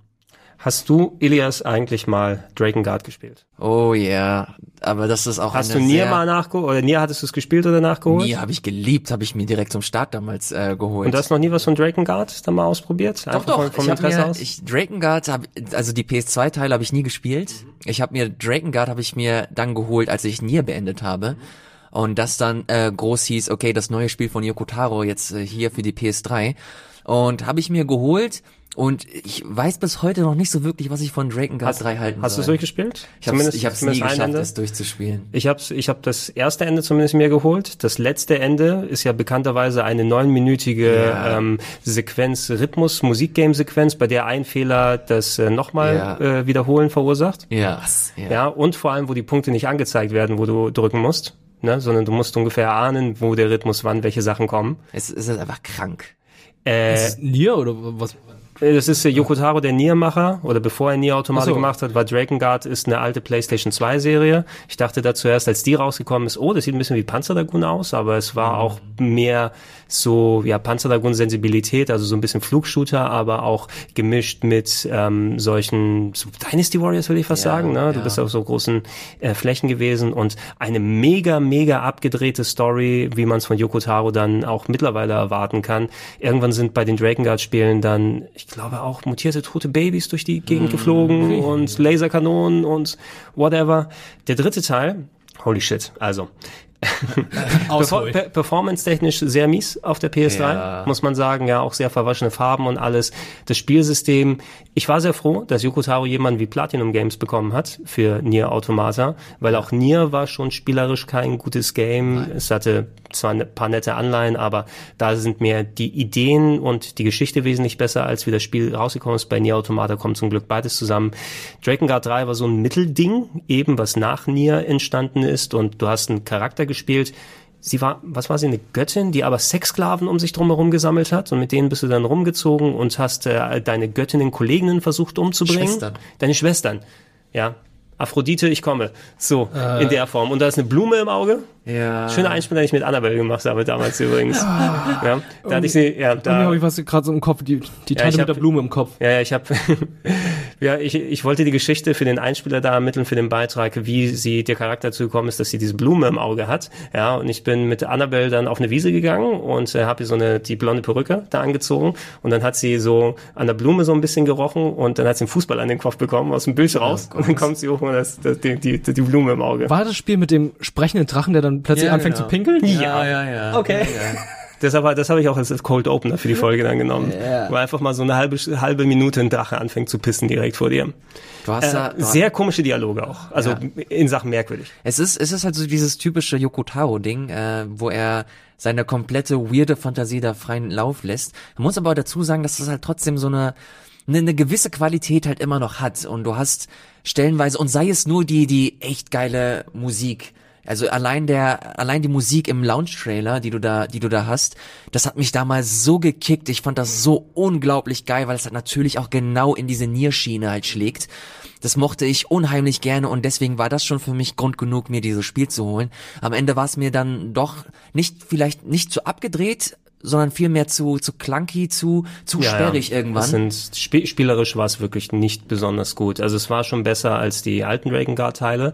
Zumindest auch äh, Performance ist nicht so gut weitergekommen und du hattest wirklich einen verwaschenen Look. Ja. Musik und Story sind das, was dich hauptsächlich angetrieben haben und vor allem man sollte, glaube ich auch, weil das erste Ende ist noch relativ unbefriedigend. Es sind nicht so viele wie bei Nier. Du musst jetzt keine 26 oder sowas mhm. dann abholen, aber fünf oder sechs verschiedene und erst dann klärt sich die Story weiter und weiter und auch ein ziemlich hoher Gewaltgrad wieder. Gab es da auch schon diesen Kniff mit, du kannst deinen Spielstand löschen am Ende? Das weiß ich nicht mehr. Ich habe es nur, ich habe nur einmal durchgespielt. Also okay. es kann sein, ne, dass sie solche Kniffe damit reingetan haben. Es ist ein Yokotaro Game. Ich habe es mit Nie Automata gemacht. Du hast es, aber dann, alle sind doch gekommen und haben dir geholfen, dann die anderen Leute, die ihren Spielstand geopfert haben. Ich habe das richtig schäbig gemacht. Ich habe meinen Spielstand im PS äh, auf, auf, in, mein, Cloud auf mein, in meine Cloud hochgeladen, habe dann schön den Spielstand gelöscht, damit ich halt die volle Experience habe und dann nochmal von, von der Cloud runtergeladen. Du Arschloch. Genial. Aber ein cleveres Arschloch. Ja. Verdammt. Also wie sehe das dazu. Ähm, man kriegt es mittlerweile, glaube ich, auch ein bisschen günstiger ab und zu mal in Sales. Äh, keine Retail-Fassung hier, Drakengard 3. Oh, okay. Ähm, man hatte eine Special Edition, konnte man sich kaufen, wo das Spiel nicht drin war. Ich glaube, ich, vielleicht sogar nur ein Download-Code, aber du hast eine Spe- Special Edition gekauft, wo auf jeden Fall keine Disc drin war. Damals ange somit angefangen. Ja, ja, so weit ist es jetzt nicht her. 2014 oder so? Scheiße, das ist weit her. Ja, ja. Ja, ja, okay, es war zum Ende der Game One-Zeit auf jeden Fall eine der, eine der letzten, äh, letzten Wow, da war Monate, schon die PS4 draußen. wo wir sie, wo wir sie gemacht haben. Ja, es war auf jeden Fall sehr spät, wo es nochmal gekommen ist.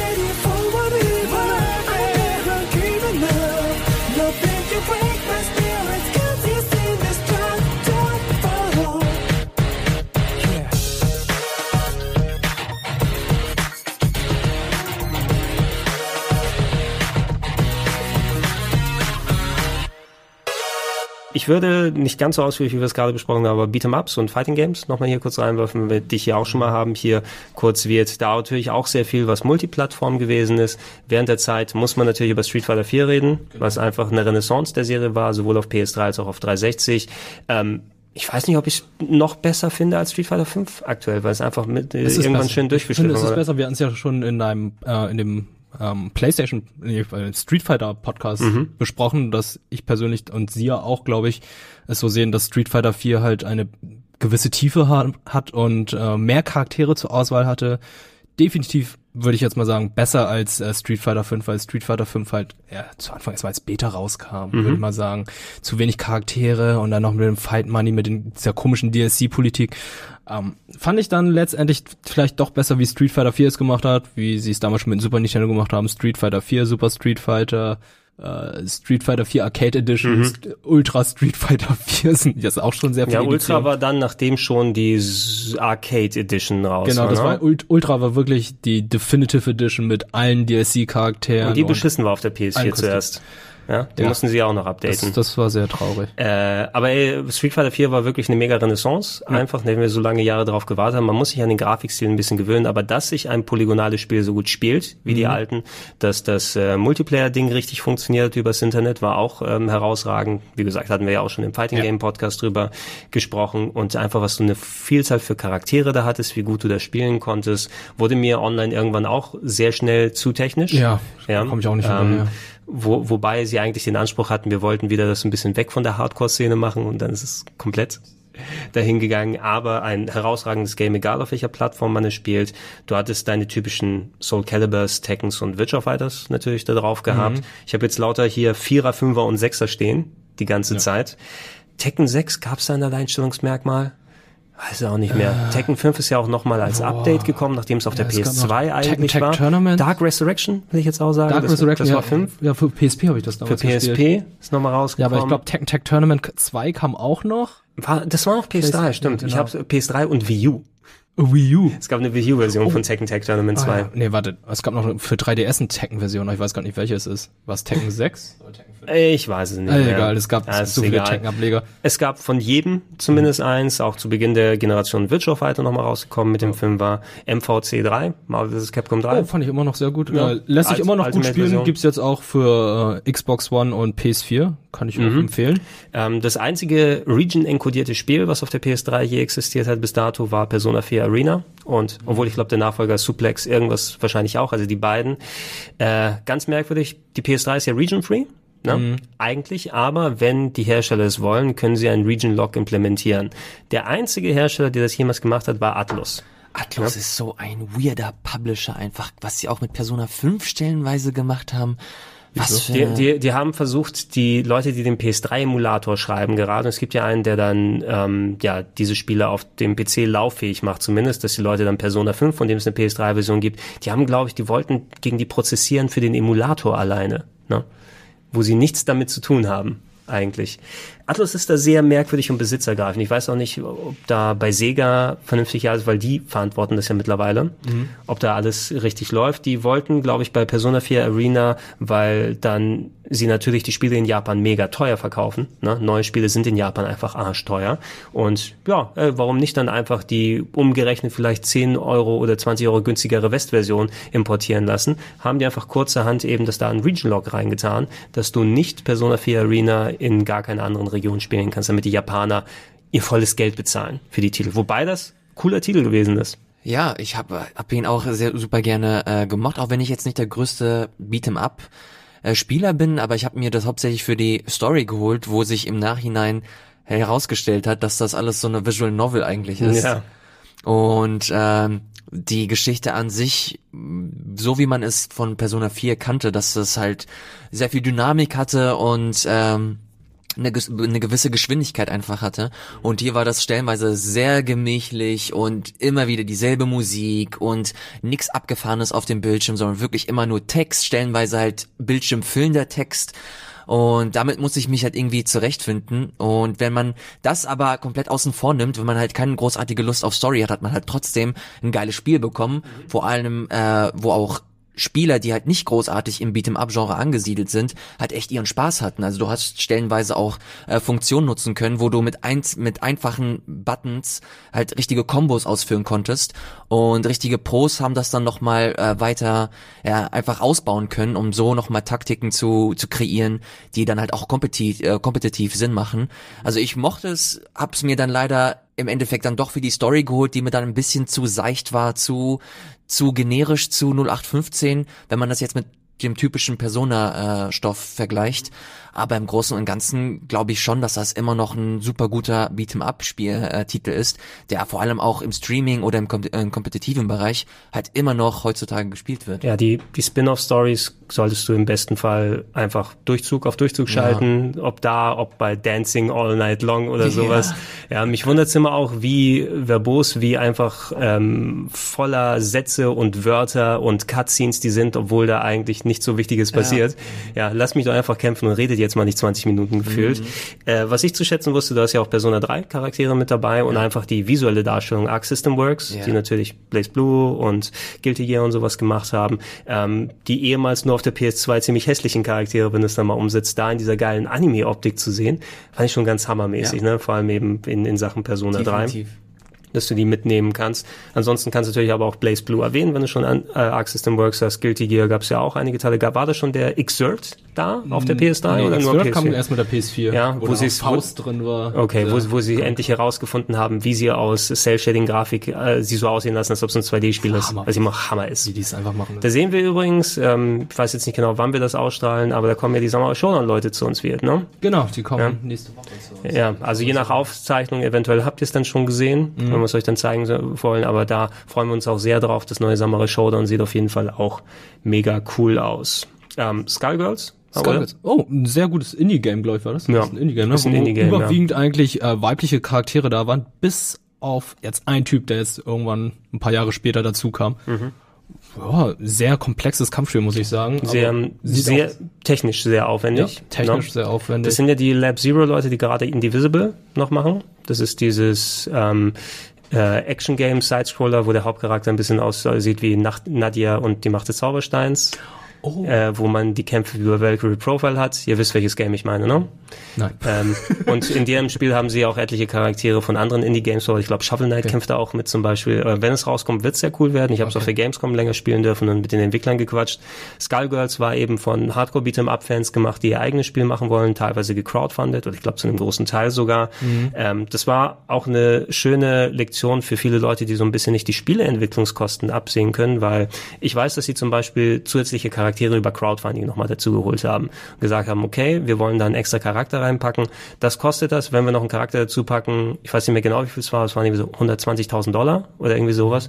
Und dann, wie, wie kann es denn so viel kosten, dass man da einen Charakter nur da so reinmacht für 120.000? Ja, Leute anheuern, die Sachen animieren, Playtesten und so weiter und so fort. Und da hatten die das mal, da gibt es schöne Artikel, wo sie aufgeschlüsselt haben, was die echten Kosten bei sowas drin sind. Ne? Nicht, dass man das Gefühl hat, ja, ihr habt doch schon hier 100.000 bekommen, ja, da will ich jetzt 10 Spiele und 80 Versionen für die Vita haben. Das ist interessant. Ich kannte den Hintergrund noch nicht ganz, aber ich glaube, da würde ich mich gerne mal Check, reinlesen. check das mal, das ist, glaube ich, sehr interessant. Einfach nicht nur in Beat'em-up-Herstellung. Ähm, Spiel selber habe ich ein bisschen gespielt, aber war nicht so ganz mein bei. Aber es gibt auch da eine dedicated Fangemeinde, einfach was so Spieleentwicklung und Crowdfunding angeht. Ähm, Injustice ist das erste Injustice dafür mit rausgekommen. Genau, von NetherRealm, nachdem äh, Midway, glaube ich, dicht gemacht hatte. Haben sie es übernommen? Na, haben sie dann die, hat NetherRealm die Lizenz übernommen, also Mhm. die ehemaligen Entwickler von Mortal Kombat. Aber bevor Injustice kam, hast du noch ein Spiel Ach, äh, vergessen. Mortal Kombat Versus versus, DC, Uni- Universe. Das ist mit den hässlichen Figuren. mit den hässlichsten Figuren überhaupt und den lamesten Fatalities, weil Superhelden töten nicht. Natürlich. Weshalb Batman und Superman keine Fatalities haben, sondern Heroic Brutalities. Mhm. Was einfach mega lame war. Die haben ähm, Jokers Fatality nochmal geändert und ich glaube, das ist halt eines, ich glaube, das war der allererste Mortal Kombat Titel, der in Deutschland ungeschnitten erschien und ab 16 war. Ja, Das also, ist ganz kurios. Musst du einfach sagen, mach doch irgendwas, damit wenigstens ab 18 draufsteht. Pack da einen Fuck rein oder so. Ja, irgendwie sowas. Aber dass sie dann auch Jokers Fatality geändert haben, kennst du den, sein Fatality? Wie war der denn? Er hat erstmal mit seiner Trickwaffe geschossen und dann kam erstmal so ein Pfeil raus, So ein äh, so eine. Flagge raus mit Bang und dann holte die eine richtige Pistole raus und er schießt jemanden und Mhm. ich glaube, das haben sie geändert. Der schießt ihn jetzt mit der Bang-Flagge wahrscheinlich. Ja, irgendwie sowas. Und Äh, ja. ähm, hier hast du Mortal Kombat X drin, aber Ja. es ist nicht Mortal Kombat X, was für PS3 erschienen ist, sondern ich nenne es Mortal Kombat X minus eins. Ach so, okay, stimmt. Ah, ich habe das nur reingeschrieben, weil ähm, mir kein anderer bewusst war. Aber ich glaube, dieses X-1 stimmt, das war noch für PS3 Genau. rausgekommen. Das war die Renaissance von der Serie, ne? nachdem sie so ein bisschen zu den zur Generation vor ein bisschen Reboot der gesamten. Serie und ähm, ja, da haben sie die Geschichte jetzt nochmal so aufgezogen, dass Leute Mortal Kombat X und 11 nochmal spielen können. Mhm. Und ein Spiel fehlt da noch von den Fightern. Street Fighter Cross Tekken. Oh, ja. Ja. Warum habe ich das bestimmt? Ich, äh, Auch- ich hätte das reinschreiben müssen. Äh, ist ein, Aber ich habe gerade noch, ein geile paar- ich hab gerade noch ein paar Gems gefarmt. Ja, genau. Geile Idee, coole Charaktere, gut interpretiert die Tekken-Charaktere als Street Fighter-Charakter. War aber nicht besonders ich bin sehr geil. gespannt, wie Tekken Cross Street Fighter wird, ne? Mhm, genau.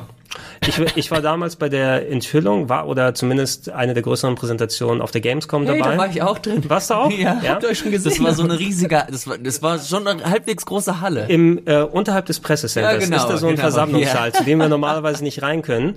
Und äh, ja, das ist sehr lustig. Ich, ich stand da an der unteren rechten Ecke. Ich habe mir das angeguckt, weil ich da gerade Zeit, glaube ich, hatte. Und ähm, da äh, merke ich auf einmal, dass an mir so eine kleine knubbelige Chun-Li vorbeiläuft.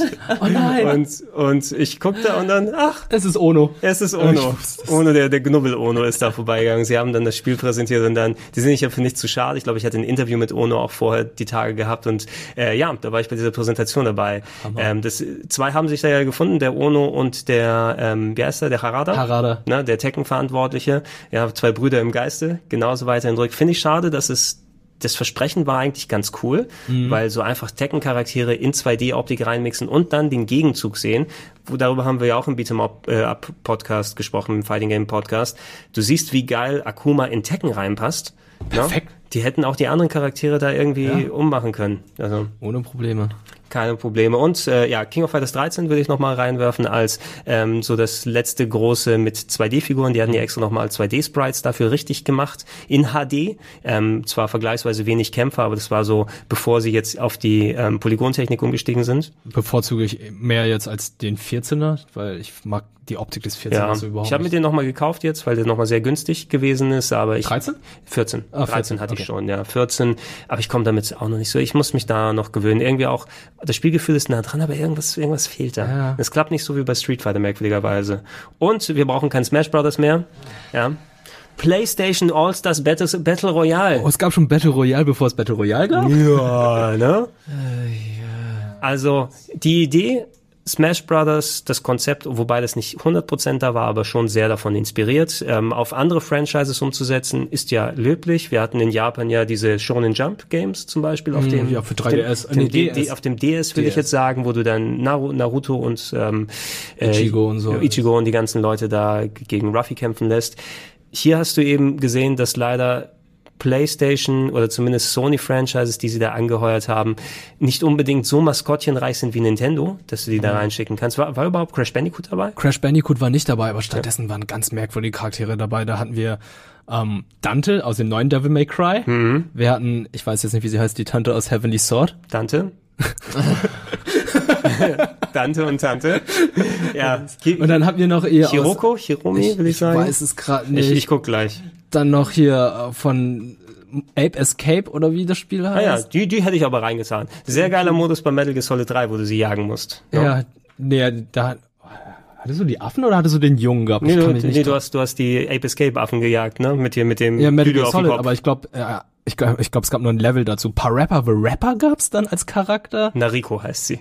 Nariko, Sly Cooper und ich weiß, der Endboss bei Smash Bros. ist ja diese Meisterhand und bei äh, Battle Royale war es Polygon Man oder Polygon Ja, Head. was, was keiner weiß, dass es das allererste PlayStation 1 Maskottchen war, was irgendwie eingestampft wurde nach einer kurzen Werbetour in Japan. Zu Recht. Ja, ähm, da war das Herz am rechten Fleck. Ich glaube, die hatten auch sehr viele Beat'em-up erfahrene Leute dazugeholt, die Mhm. das machen, aber irgendwie mehr als ein paar Sessions sind bei mir da nicht rausgekommen. Und Geht mir genauso. präsentationstechnisch, ich habe selten so hässliche Menüs gesehen. Hm. Macht mal, macht mal Menu und PlayStation All-Stars oder sowas da rein. Also das bastel selbst ich dir im Halbschlaf auf Photoshop in fünf Sekunden hin. Ja, damit, da, da, wird, da hat doch gar keiner Spaß. Da be- beschwert man sich über die Smash Brothers Menüs, die so verschnörkelt sind und so weiter, aber wenigstens sehen die wertig aus. Und nicht wie, ach, wir haben blau und wir haben orange. Und Charakterbilder. Oh, was für Charaktere sind wir? Fat Princess, den Sackboy, Nathan Princess. Drake. Wen haben wir da noch? Ich finde das tatsächlich auch ein bisschen witzig, dass Sony einfach schamlos jegliches Konzept von, jegliche Konzepte von Nintendo einfach klaut. Sei es, sei es der Six Axis, äh, die Six Axis, äh, Six Axis Funktion, Ja. sei es PlayStation Move, sei es äh, die, die, ähm, äh, hier die PlayStation äh, All-Stars Battle Royale Geschichte. Super Nintendo Mini, PlayStation Mini. PlayStation, ey, das ist, ist ich finde das so absurd, wie, wie sie da einfach gar keine, gar keine Scham mehr Lass haben. mich deine Hausaufgaben abgucken. Ich Ja. ändere sie noch ein bisschen. Aber ja, aber sie, machen sie machen sie bewusst schlechter wahrscheinlich, damit sie nicht merken, dass sie Oh, ich kann mich noch äh, an die Werbekampagne von ähm, dem Battle Royale Spiel erinnern. Da war es halt so, dass sie auf YouTube den Trailer hochgeladen haben und glaube ich als ähm, Tagline Super Smash Bros benutzt haben. haben. Ja. Wirklich? Ja. Da sind, da sind manche Leute so ein bisschen dreist. Ja. So ein klein wenig dreist. Alter, Naja. der Dude von Twisted Metal ist da auch Oh, drin. die Big Daddy ist auch noch drin. Sweet Tooth? Okay, Ja, den, Sweet den, Tooth. den könnte ich eventuell noch nehmen. Ein Problem ist es, dass sie natürlich sehr viele, in Anführungsstrichen, realistische Charaktere da Ja, haben. das Ne? ist- Und einfach, der, was, was bringt mir der Typ von, von Infamous denn? Ne? Das, das ist einfach ein Dude mit, mit dem Kopf. Ja, aber überleg Äh. mal, Smash Bros hat auch einen Solid Snake drin. Ja, aber es ist Solid Snake, es ist ein erkennbarer Solid Snake und der ist, äh, der ist ein Charakter. Hier habe ich einen Typ, hier habe ich Cole mit einer Glatze. Äh, Cole mit einer Glatze. Oh ich finde auch geil, dass sie da einfach so einen random Hellgast drin haben. ja. Das, nee, Entschuldigung, Johann von Hellgast. Ja, das ist ein ganz spezieller. Äh, Und diese komischen Katzen von PlayStation. Oh ja, die, auch. Die, keiner in Europa kennt. Was haben wir noch? Diese Maskottchen sehen lustig aus, die keiner kennt. Äh, Guck mal, Cole von Infamous war ein guter Charakter in Street Fighter Cross Tekken. Da hat er hervorragend reingepasst optisch. Hier passt er so überhaupt nicht rein. Ja. Das ist eben Kraut und Rüben the game. es, ist, es ist schon sehr krass, sehr viel Gebäsche, aber es, ey, wenn ich, ich guck mir hier gerade das- so das Main Artwork an mit allen Charakteren und es wirkt einfach so null homogen. Es hat einfach null zusammengepasst. Es Photoshop, Photoshop, Photoshop, Photoshop. Ja, es ist einfach ganz, es hat gar keinen, es hat gar keine Atmosphäre. Es ist einfach so ganz, ganz nüchtern so zusammengekappt. Äh, dann guckst du dir das Coverart von Super Smash Bros. Ultimate an und denkst dir so, okay, das ist in einem Guss entstanden. Ja, naja, gut. Naja gut, falls uns noch Beat'em-Ups einfallen und Fighting Games, quatschen wir noch drüber. Ich würde sagen, für den heutigen Teil, lass uns nochmal den äh, Nischenpart sozusagen angehen, weil ich glaube, da haben wir einiges nochmal darüber zu sagen und wir setzen uns einfach dann nochmal in einer Runde hin, weil PlayStation 3 ist mehr als genug. Kommen eventuell noch zwei oder drei Podcasts dann dabei raus. Aber finde ich sehr schön, mal wieder in den Erinnerungen zu schwelgen. Es ist einfach, jeder von uns hat die Generation hier mitgemacht und sie ist mittlerweile schon so lange her, dass man sagen kann, ist Retro. Ja.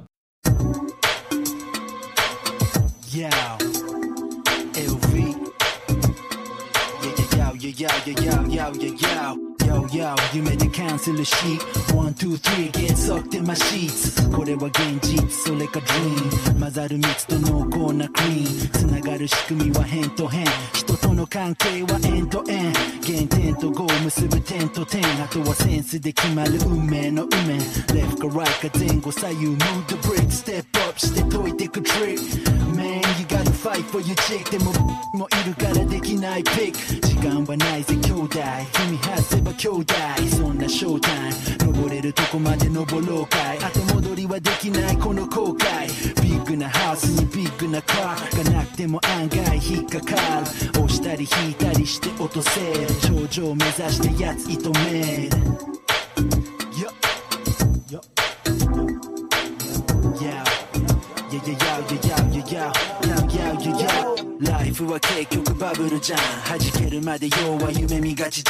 Bei den Nischensachen, da habe ich versucht, Spiele reinzutun, die du nicht wirklich kategorisieren kannst, ähm, die natürlich nicht so nischig gewesen sind, dass sie vielleicht komplett unerfolgreich waren, aber dennoch sowas wie Catherine hier. ne? Alter, Da ja. kriegen wir bald die Neuauflage, auch gerade eine Kontroverse am Schwelen, was das Storytelling angeht, da wieder. Das eigentliche Spiel war ja mehr so eine Fingerübung für die Persona-Leute, um die neue Engine auszuprobieren, bevor sie dann Persona 5 machen.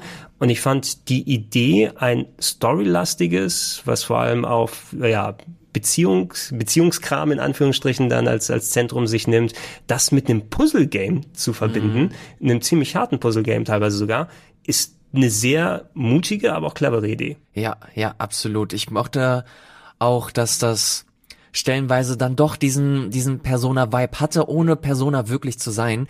Also ich mochte das, dass du halt diese Bar hattest als, als Zentrum und da neue Charaktere dazugekommen sind, du halt auch immer diesen Austausch mit Catherine und Catherine hattest und dann als, als relativ starken und krassen Kontrast diese relativ harten Puzzle-Einlagen hattest, die aber echt Spaß gemacht haben und die halt Bock gemacht haben. Die waren stellenweise ein bisschen frustig und man musste halt echt ein bisschen rumprobieren. Aber wenn du den Dreh raus hattest, dann wirkte das echt interessant und spannend und das war nicht auch random, sondern das hatte auch irgendwie Bewandtnis für die für die Story und für die und für die für die Gedanken, was was äh, ähm, für die von den Gedanken von Vincent. Und das ist alles so eine so ein, so ein Konzept gewesen, das ich echt mega mega spannend finde und das ich bis heute echt super gerne noch mal spielen möchte und ich freue mich super auf die auf das Remaster, das dann Ja. jetzt für die für die neuen Konsolen Im kommt, ne? Endeffekt, da ist ja mehr Content drin im Remaster. Du hast ja eine komplett neue Catherine. Da ist ja man, dritte inner, innerhalb in der Story, ohne da viel vorwegnehmen zu wollen, ist eben Hauptcharakter Vincent, der sich mit zwei Frauen namens Catherine auseinandersetzen muss, eine mit K, eine mit C, ähm, und dann äh, durch Irrungen und Wirrungen durchgeht und in Traumsequenzen dann diese Puzzleaufgaben löst, wo er sich dann äh, an, an Blöcken, die er hin und her schiebt, dann hochkraxelt. Äh, dann sieht man, kommt jetzt eine weitere Catherine mit dazu und ich denke mal, das wird noch ein weiterer großer Storystrang sein, inklusive etlichen Erinnerungen. Ich habe es auf der TGS gespielt, kurz. Ah, cool. Ähm, die Demo ist auch mittlerweile draußen, die japanische, die kann man sich jetzt schon runterladen. Der Release sollte zum Aufnahmezeitpunkt hier noch ein bisschen hin sein. Äh, schön war auch, ähm, es wird teilweise auch kompetitiv gespielt. Ne? Du, es Ach, gibt, wirklich? Ja, ja, ich habe ich habe schon gesehen, war es bei der Evo dabei, würde ich sagen, ne? Ne? Bei das du bei der Evo das auch äh, als als Kategorie hattest, dass Leute das da spielen können. Und ähm, ja, ich fand auch diesen Persona-Touch, ohne es Persona zu sein, dass du einfach mal einen erwachsenen Hauptcharakter hast Mhm. und ach, ich mag die Spiele natürlich ganz gerne, aber ich bin fucking 40 Ja, Jahre alt. Ja, ja, ich will ja, noch mal, ich verstehe. also ich will nicht noch mal ein Spiel anfangen. Es ist dein erster Tag in der Highschool. Oh, und der, der, der spielt nicht mehr mit dir und du kannst nicht mehr in den Sportclub nachher rein. Meine Hausaufgaben. Oh nein, Und hast dann du schon sitzt- jemand für den Ball? Ja, und dann sitzt, und dann sitze ich da und denke, mach doch was über Rheuma und Arthritis. ja. Oh nein, ich will nicht alt werden. Traurig. Ist euch, ist euch eigentlich schon mal aufgefallen, aber es, das, wenn es in, in so, entweder in Animes oder animelastigen Spielen, ne, wenn die da von alten Leuten sprechen und Großmutter, da sind sie irgendwie, ach guck mal, die ist ja voll alt, die ist schon 23 oder so. Ne? Das sind ja alte Menschen, sind da Leute, die einfach über 19 Jahre alt sind. Ja, ja. Ganz Wir merkwürdig, sind ja. theoretisch schon tot. Ja, eigentlich, eigentlich sind wir wandelnde Leichen. Das ist ein Anime für sich. Ne? Ich frage mich auch, warum sie bei Persona nicht einfach ja zumindest eine eine Altersstufe höher gehen. Es ist immer so die erste Jahrgangsstufe in der Ober in der Oberstufe. Ja, ja. Es ist so 15, ganz, 16. Ja, es ist ganz ganz komisch. Das- Das, das Und über die Uni, das wäre schon auch mal nächste Ja. Stufe tatsächlich. das würde sich echt ein bisschen Ja, anbieten. du, Keine du, Ahnung. du merkst, du merkst die Story natürlich, ich, ich mag Japaner-Rollenspiele und, und die Art von Games natürlich weiterhin sehr gerne, nur du entfernst dich immer mehr von der Nachvollziehbarkeit. Ne? Und irgendwie die, die Sachen, die dich früher gemacht haben, auch hier die typische Heldensage. Ich muss auch nicht wieder den zehnjährigen Helden spielen, der zum ersten Mal seine Erfahrungen macht und alles. Da ist es ganz angenehm, wenn dann mal eben wie bei Catherine eine erwachsenere Story erzählt wird und teilweise auch mit enorm krasser Bildsprache. Dieses, also ich hätte das, zum Glück habe ich das tagsüber gespielt, weil nachts, wenn ich diese Babysequenz gesehen hätte. Ich kann sagen, das Baby. Äh, holy Fuckenstein, ne? Ich hätte danach, glaube ich, nicht pennen können. Das ist ja auch ganz wichtig gewesen, dass du mit deinen Kumpels in der Bar dann, glaube ich, abhängst oder dich mit denen unterhältst, weil ich glaube, bei mir war es so, dass ich mich mit einem irgendwie nicht so oft unterhalten habe und ähm, der ist dann in der Traumsequenz nicht mehr als scharf erschienen und am nächsten Tag war er nicht mehr da. Oh. Und ich dachte so, ja fuck it, Spielstand nochmal neu laden. Spielstand muss nochmal neu hinzu. Also probiert's aus. Das äh, Remaster entsprechend mit Updates kommt bald für die PS4 und ähm, checkt es aus. Ich habe es damals auf jeden Fall für die PS3 sehr unterhaltsam gefunden. PC-Version ist ja auch vor einigen Monaten erschienen, kann man sich Ah ja, auch noch stimmt, die geben. PC-Version, 360 auch. Ah, mir fällt noch ein, mein Most Awkward Interview, ähm, abgesehen von der Metal Gear ähm, Survive Session. Du die Collectors Edition von, Das will ich jetzt sagen. Ne? Was, Ah. was, war, was war in der Collectors Edition drin wird? ähm, Von was? Von Catherine? von Ja. Catherine. Und zwar die Boxershorts von Vincent mit Herzen drauf. Ne? Mhm. Weißt du, wie sie das ähm, quasi beworben haben auf der Gamescom oder wie die, die, die also ich hatte ein Interview und da hieß es, wir machen das am Stand auf der Gamescom. Okay, ist sehr laut finde ich immer, aber können wir da mal machen. Ähm, und die hatten da einen armen PR-Typen, der eben nur in den Boxershorts da stehen musste und äh, heiße Bunnies nebendran hatte. Und ja, okay, dann, wenn wir interviewt werden, muss ich aber dann so, und er stand vor seinem Stand in den Boxershorts mit den Bunnies im Arm und ich musste ihn dann äh, interviewen. Schön. Eieieiei. PR macht Spaß, ne? PR ist Geh fun. in die PR. Hast, äh, die wichtigste Frage hast du gar nicht beantwortet. Hast du denn die Boxershorts noch? Ich hab sie gegessen. Ja, Nein, ich, hatte- ich hatte selber die Special Edition nicht. Ach so. Ja, okay. weil er will dafür 200 Euro ausgeben. Nee, lass mal, lass mal stecken. Für, für geblümte Boxershorts. Die kriege ich günstiger anderswo. Da kann ich mir selber Blumen draufmalen. Ist ja nicht, ist ja, halb, Herzchen ist ja halb so wild. Äh, Tokyo Jungle habe ich hier nochmal stehen. Ein wunderbarer Download-Titel. Ein Roguelike, äh, wenn er mit ähm, Hunden, Wölfen und Dinosauriern und äh, Tieren, die aus dem Zoo ausgebrochen sind, nachdem Tokio einfach vor die Binsen nach dem Ende der Welt gegangen ist. Genau, das ist so ein postapokalyptisches äh, Download-Spiel von von Sony Japan, glaube ich. Ja, war es wieder Tokio, ja genau, diese Sony STE Studios, Genau. die sehr viel gemacht haben, ja. Und die Prämisse war, die Natur holt sich Tokio zurück und du musst dich peu à peu so die Nahrungskette hocharbeiten und hast dann angefangen, glaube ich, als Hund oder du konntest dir, glaube ich, auch aussuchen, was für eine Art du spielst, musstest dich dann fortpflanzen und wenn du dich fortgepflanzt hast, hast du dann quasi dir auch ein, Continu, äh, ein Continuo erspielt und äh, war tatsächlich ganz interessant und spannend, weil du halt immer wieder was Neues erlebt hast und du Genau, hast wenn du gestorben bist, musste der Nachfahre ran. Ja, Ne? genau, Ja, genau. Das typisch, hatte- typisch Roguelike. Ja. Das hatte ein ganz, ganz interessantes Konzept und ich kannte Roguelikes an sich gar nicht so wirklich äh, damals. Deswegen war Tokyo Jungle ein, ein frisches, interessantes Erlebnis.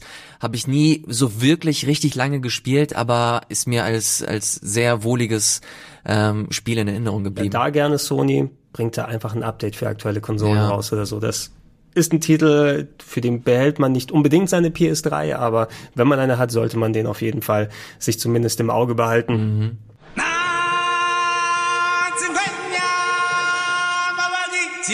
Endlich Urlaub. Hakuna Matata schickt euch vom Wohnzimmer aus direkt nach Afrika. Anstatt wie üblich zu ballern, geht es diesmal auf virtuelle Fotosafari. Wir fanden die Idee so gut, dass wir euch den Asien-Import einmal vorstellen wollen. Schöne Landschaften sind nicht das einzige, was es dort zu sehen gibt. Darüber haben wir uns unterhalten am Anfang, oh Elias, oh, ja. bevor wir den Podcast gestartet haben.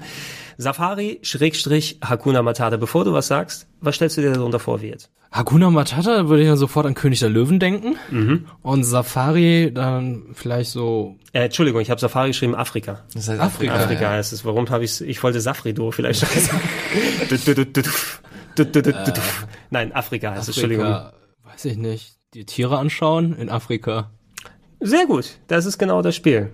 du ich machst eine, du, du bist in Afrika unterwegs und bist Fotograf. Ach, nur wirklich Fotograf? Stell Ich dachte jetzt wirklich. That's- that's the game. Ich dachte, du wärst jetzt so Elfenbeinjäger. Nein, oder so. stell dir, stell dir vor, Pokémon Snap, nur wirklich bewegen, nicht on Rails, äh, in Afrika. Mit echten Tieren. Ja. Das klingt gar nicht so verkehrt. ja. Es Du, ist auch ein richtig gutes Spiel. es war, wir, wir haben uns Das, damals, das ist mir vorbeigegangen. Ähm, das Ding wurde, wurde es hier offiziell released? Ich glaube, ich weiß es nicht. Es gab eine US-Version. Die Version, die wir damals hatten, hatten uns die Kollegen von der Maniac-Redaktion geschickt, ihre private, Ah, die sie aus, aus äh, China importiert haben, weil das englische Texte noch hatte als China-Import. Aufpassen muss man. Ich habe mir das jetzt tatsächlich auch nochmal im Sinne der Recherche nochmal dazugeholt für 20 Euro. Ähm, nochmal mitgenommen, weil ich habe seit dem Beitrag damals bei Game One auch nicht mehr gespielt. Aufpassen, dass man nicht die japanische Version kauft, weil die hat keine englischen Texte und andere sind mittlerweile recht teuer geworden. In der einen Region heißt es Hakuna Matata, in der anderen heißt es Afrika. Ah, okay. Ähm, und äh, ja, es, es war ein, wie du gesagt hast, Pokémon Snap essentiell. Du bist äh, beauftragt worden, was das National Geographic sogar? Ja, ja, du, hast war, die hatten die, halt richtige, auch. die richtige Lizenz sich geholt, dass du Fotos machst für die Zeitschriften. Du wurdest bewertet, je nachdem. Du Mhm. musstest gucken, wie du dich den Tieren näherst, bist dann mit einem Auto rumgetuckert. Äh, du musstest dann auch teilweise warten, um entsprechend dann, ob dann ein Vogel vorbeifliegt und so. Und du wurdest dann, ja, du, du, du sollst die Sachen einfangen und das ist schon fast schon sehr relaxing gewesen. Es hatte nichts eben, du, du hattest nicht diese Schienen wie bei Pokémon Snap, so dass du gezwungen bist, da noch mal ein Foto und da noch mal eins zu machen, sondern Mhm. schau dir die Optik an, die Technik und es war wie, wie Urlaub auf der Couch, Ja. glaube ich, habe ich im Beitrag damals gesagt. Und man sieht's hier auch, äh, der Grund, warum es an dir vorbeigegangen ist, lieber Wirt, ist, dass das nie hier in Europa erschienen ist. Das war's, ne? Es ist in Japan äh, 2008 erschienen, Ende 2008 und in Nordamerika Ende 2009. Hat es aber nie nach äh, Europa geschafft. Das Gute ist, dass, äh, wie du es auch äh, vorhin erwähnt hattest, äh, Gregor, dass es die asiatische Version gibt mit englischen Untertiteln und man sich dadurch äh, noch halbwegs eine, eine bezahlbare Version sich holen kann. Die Nordamerika-Version sind exorbitant teuer. Ich glaube, ich habe vorhin eine, eine Auktion mit über 100 Euro schon gesehen. Okay. Also ist mittlerweile echt äh, sehr, sehr selten das Spiel. Aber wie gesagt, wenn man sich eine asiatische Version schießen kann, ähm, kann man dennoch das Spiel ganz gut spielen. Auf der PS3 funktioniert das ja, wie gesagt, nochmal ganz, ganz okay. Exklusivtitel, wie gesagt, auch Ja. einer, der nicht abwärtskompatibel ist, ist trotzdem was Spezielles. Ne? Man muss schon auch Bock auf diese Art von Game haben, wo Mhm. eben nicht Action ist, wo du keine Waffen in die Hand nimmst. Wir schießen Tiere aber nur mit der Linse, Zwinker, Ja. Zwinker. Also ja, der pazifistische Einsatz war für die damaligen Verhältnisse aber auch schön gerendert. Ne? Also Ja. das hat sich gut aussehen lassen und äh, ja, ich habe damit auch damals einen ganz netten Beitrag fabrizieren Ich finde es können. ganz cool, dass du echt vorsichtig sein musst und die Tiere nicht aufschrecken musst. Genau. Ich sehe mir hier auch gerade ein Video mit Wirt an. Ähm, es ist, Ist er da drin? Hat sich, hat sich ganz, ganz okay gehalten. Also es ist jetzt natürlich nicht vergleichbar mit den Titeln, die man heute spielt. Aber sieht immer noch ganz schick aus und ich habe tatsächlich auch wieder ein bisschen Bock, das zu spielen, ey. Ja, wenn es ankommt, äh, mir hat der Käufer gerade geschrieben, ich bin noch im Urlaub und ich schick's dir am nächsten Montag, wenn ich da bin. Das ist okay. ja, dann, dann bring ich es nochmal mit und äh, dann Geil. können wir es hier nochmal Hammer. im Grabbelkistenformat. Ne? Hätte ich richtig, hätte Ich ich dachte, richtig du meinst gerade Fabian.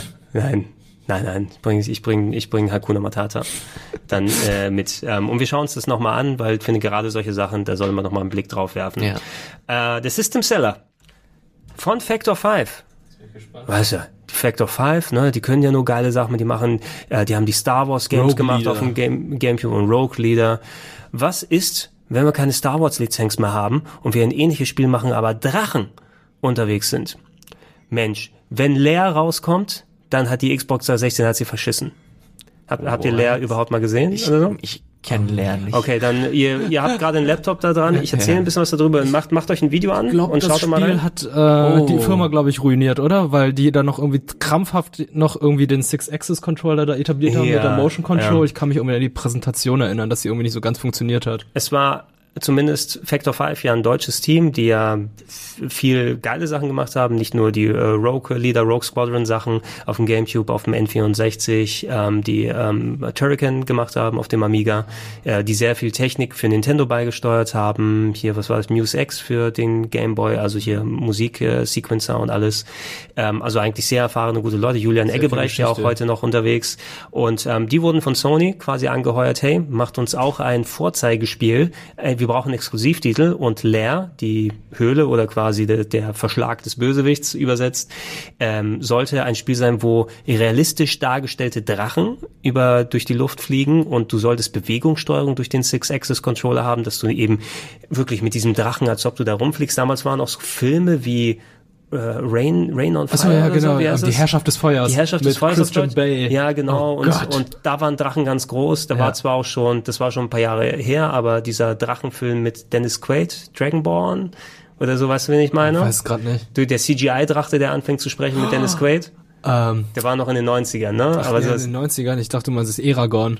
Nee, Eragon, aber Eragon war auch zumindest vor noch leer, ein bisschen mit inspiriert. Es gab den Dungeons and Dragons Film, ne, Ah ja, auch noch der genau. sehr mega scheiße gewesen ist. Mhm. Und äh, ja, das sollte das Vorzeigespiel dafür sein. Ähm, Uke hat es bei uns damals getestet, weil er aus Leer kommt, also L-E-E-R statt L-A-I-R Okay. in, Ja, Ostfriesland. hat wir, hatten, wir hatten den großen Leer versus Leer-Vergleich und das deutsche Leer hat gewonnen. Ey, das Ähm, sieht aber hier gar nicht so schlecht aus. Ja, ähm, Also der das- Drache sieht echt cool aus, Das ist eigentlich auch ein deutsches Leer. Ja, eigentlich schon, ja. Ist nur ein bisschen brauner und schuppiger. Also je nachdem, wie viel. Egal. Äh, es hat sich nicht so gut gespielt, wie es ausgesehen hast. Und es, es sah nicht so gut aus, wie die ersten Trailer es noch versprochen haben. Es hatte also auch irgendwann Performance-Probleme. Und einfach, wenn du versucht hast, das mit dem Six-Axis zu steuern, gab, ich weiß gar nicht, gab es überhaupt die Alternative, dass du auch mit den Sticks steuerst? Oder zumindest Six-Axis war empfohlen? Da sehe ich den Dealbreaker. Ja. Wenn, also also, wenn ich- ich, das hier so sehe, ist es ganz nett, aber wenn ich mir vorstellen muss, dass ich das mit dem Six-Axis-Controller spielen muss. Ich denke, es gab auch Analogsteuerung, aber natürlich versuchst du es mit dem Six-Axis zu spielen und einfach das Spieldesign. So schön die Star Wars Spiele von Factor 5 gewesen sind, sie waren spielerisch nicht unbedingt der, Brin der Bringer. Ich finde auch, dass das äh, Rogue Leader, das Rogue Squadron 2 auf dem Gamecube war ein visuelles Brett, aber es hast du auch irgendwann schnell liegen lassen, weil einfach die Missionen sich schnell wiederholt haben, der Mhm. Schwierigkeitsgrad hoch geworden ist. Und auch bei Leer bist du einfach, ja, es ist nicht mehr so viel übrig geblieben vom Glanz und von den Versprechungen, die wir zu Beginn hatten. Und das war eben eher ein mittelschwerer Flop, ja, wo ein Spiel eigentlich dabei rauskommen sollte, dass die PS3-Erfolg garantiert und Leute zur Konsole bringt, dass sich die Xbox 360 Leute dann richtig ärgern, dass sie keine PS3 haben. Und das wurde es nicht. Ähm, ich, ich check mal, wie viel habe ich jetzt dafür bezahlt? Habe ich mir natürlich auch dann geholt. Leer, leer, leer. Dark Void, Gen, uh, Genji, oh, Genji, Days of the Blade, 79 Cent. Das war mega günstig. Äh, Ich habe jetzt auch irgendwie Bock, Spiele zu kaufen für ein, zwei Euro. ja, ich, ich, ich zeig dir danach. Ah ja, leer. UK Import, 99 Cent. Geil. Nice. Das ist traurig, Mann. Glaubst du, die wären irgendwann wertvoll? Nee, glaube ich nicht.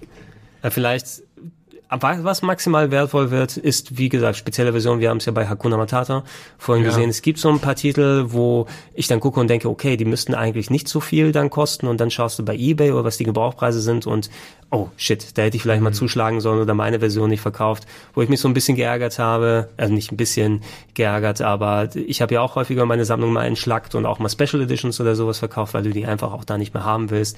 Ich weiß, dass ich damals ähm, diese Nino Kuni Special Edition aus Mhm. UK importiert habe, also die große, wo die Stofffigur und das Buch mit dabei war für die PS3 und die habe ich, dafür habe ich, was weiß ich, 120 Ja, Euro bezahlt, habe ich so ein bisschen mehr rausbekommen.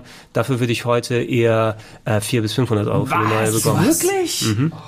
Oh, für eine, für eine Mann. gut und eine komplett neu erhaltene würde Oh, das Mann. ungefähr so sein. Mit Condition. Mit Conditioner nochmal mit dazu. Und äh, ja, da ärgert man sich dann natürlich dann noch ein kleines bisschen bei, bei solchen Sachen. Aber ja, was, was willst du dann so richtig machen? Oh, oh, das nächste. Ist, ist das, was ich denke? Ist es Yu-Gi-Oh? Es ist Yu-Gi-Oh! Es ist ja. Yu-Gi-Oh! Eye of Judgment? Es ist, The es ist. Yu-Gi-Oh! mit Kamera. Ja, genau. Das ist, The Eye of Judgment ist, äh, würdest du Augmented Reality heutzutage dazu sagen? Könnte man theoretisch So ein bisschen. Augment- Ja, würde ich sagen. Also das war so ein mega riesiges Paket, was Sony verkauft hat. Du musstest die PlayStation-Kamera an deine PS3 anschließen. Und das war ein Spielbrett. Ja, Auf diesem Spielbrett, das konntest du auslegen und dann wurden auf dem Fernseher über die Kamera so auch ein bisschen, korrigiere mich, wenn ich falsch liege, oder wurden so Star wie bei dem Star Wars Schacht so Figuren projiziert oder nicht?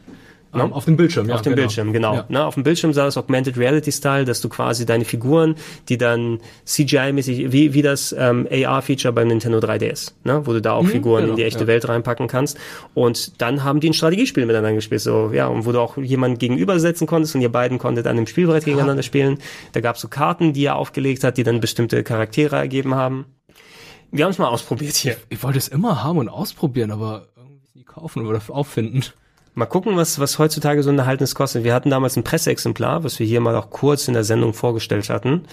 Ähm, aber es war auch so etwas, vielleicht wie wenn heute du das VR-Set hast, möchtest du das nochmal aufbauen? Du brauchst auch eine richtige Perspektive. Die Kamera muss richtig liegen, der Tisch muss hoch genug sein, ähm, damit du es vernünftig erkennen kannst. Und da konnte echt viel äh, schief gehen. Ja, Dass du dafür keine ein, einzelne Kategorie rausgesucht hast. Es gibt auch sehr viele dieser iToy-Spiele, die danach oder Augmented Reality Spiele, die für PS3 dann erschienen aber gut, sind. wenn du, es gab so die Tier, interessanteren, das es gab, es Buch. gab ein Lem- Lemmings dafür, ach, das Harry Potter Buch, meinst nee, du, oder? Nee, oder war es PS4 jetzt? Das, so war ein PS, das, das Harry Potter Buch war PS4, will ich jetzt sagen. Da können wir gerne bis so, oh, wohl hier, ne, New Eye of Judgment, 12,25 Euro. 12,50 Euro. Ja, mit der Kamera hier zusammen. Eye of Judgment Game Only. Also muss man gucken, was man sich da holt. Da gibt's auf jeden Fall von, in Amerika noch sehr, sehr viele. Start ein, ein Dollar. Decks, Packs, Eye Camera und more. 179 für neu. ich muss auch Booster kaufen. Du musst Booster Packs natürlich Oh, kaufen, Mann, klar. ey. Oh Gott. Weil es wird so ein großer Hit. Ah, ja, ja. Da wird man natürlich äh, Booster Packs noch und nöcher dafür haben. Ich habe Never Dead hier aufgeschrieben und das habe ich mir auch nochmal gekauft für ein paar Euro nochmal extra, weil ich es damals auch ähm, nur kurz gespielt habe und es abgrundtief scheiße ist. Vorgestellt auf dieser berühmten, ich würde sagen 2010er E3-Pressekonferenz von Konami. One Million Troops. Ja. Ihr kennt die noch, ne? Ja, ja. Wo die Wrestler dann gekommen sind für Rumble Roses. Oh. Sehr Also, beste. Never Dead. Mach, da, mach mal einen Never Dead Trailer rein, damit ihr das Ja. mal ein bisschen auch vor Augen habt. Was Ah, passiert, okay. wenn euer Hauptcharakter den Kopf verliert? Der rollt. Er rollt. Dann sammelt Ach, die das restlichen war Einzelteile die- ein, ne? Sammelt seine Einzelteile. Der Typ ist unsterblich und äh, das kann auch sein, dass er mal einen Arm oder ein Bein verliert und dann humpelt er herum, ne? Mhm. So war das. Und es war als Action-Game, Oh, Action-Adventure angelegt. nee. Und das passiert die ganze Zeit, so wie ich mitbekommen hatte. Ich hatte Das Spiel war auch. Elias, das habe ich Oh, auch nee. bestellt. Das ist ja grauenhaft. Aber gab's- Oh, wie sich eklig die Arme da noch so mit. Oh nee. Aber gab's da nicht noch ein, ähm, Blood Will zur Tell. gleichen Zeit äh, ein anderes Spiel von Suda51? Irgendwie? Killer is Dead war nee, nicht von Killer is Suda. Dead, sondern Ähm, oh, was hat er denn zur damaligen Zeit? Also ich, ich kenne noch, ich kenne noch, so ein Typ, der gegen den Teufel gekämpft hat und irgendwie so am, an seiner Gürtelschnalle dann auch irgendwie so ich, ich, muss, ich muss mal drüber nachdenken. Killer Dusk 7 to kam natürlich raus für die PS2 zumindest. PS2. Und ich wollte Blood Will Tell nochmal reinschmeißen. Das war auch ein Titel für die PS2, wo du diesen ähm, Ninja oder Samurai gespielt hast, der nach und nach erstmal seine Körperteile zurückholen muss. Daran hat es mich so ein bisschen erinnert. Na, wo du gegen Gegner ohne deine Arme kämpfen musstest und dann musst du sie erstmal nach und nach dazu holen. Never Dead ist nie über diese Phase hinweggekommen. Oder so, also. Das sieht ganz schlimm aus, ey. Ich- Das ist, nee. Das ist überhaupt nicht meins. Das spielen wir. The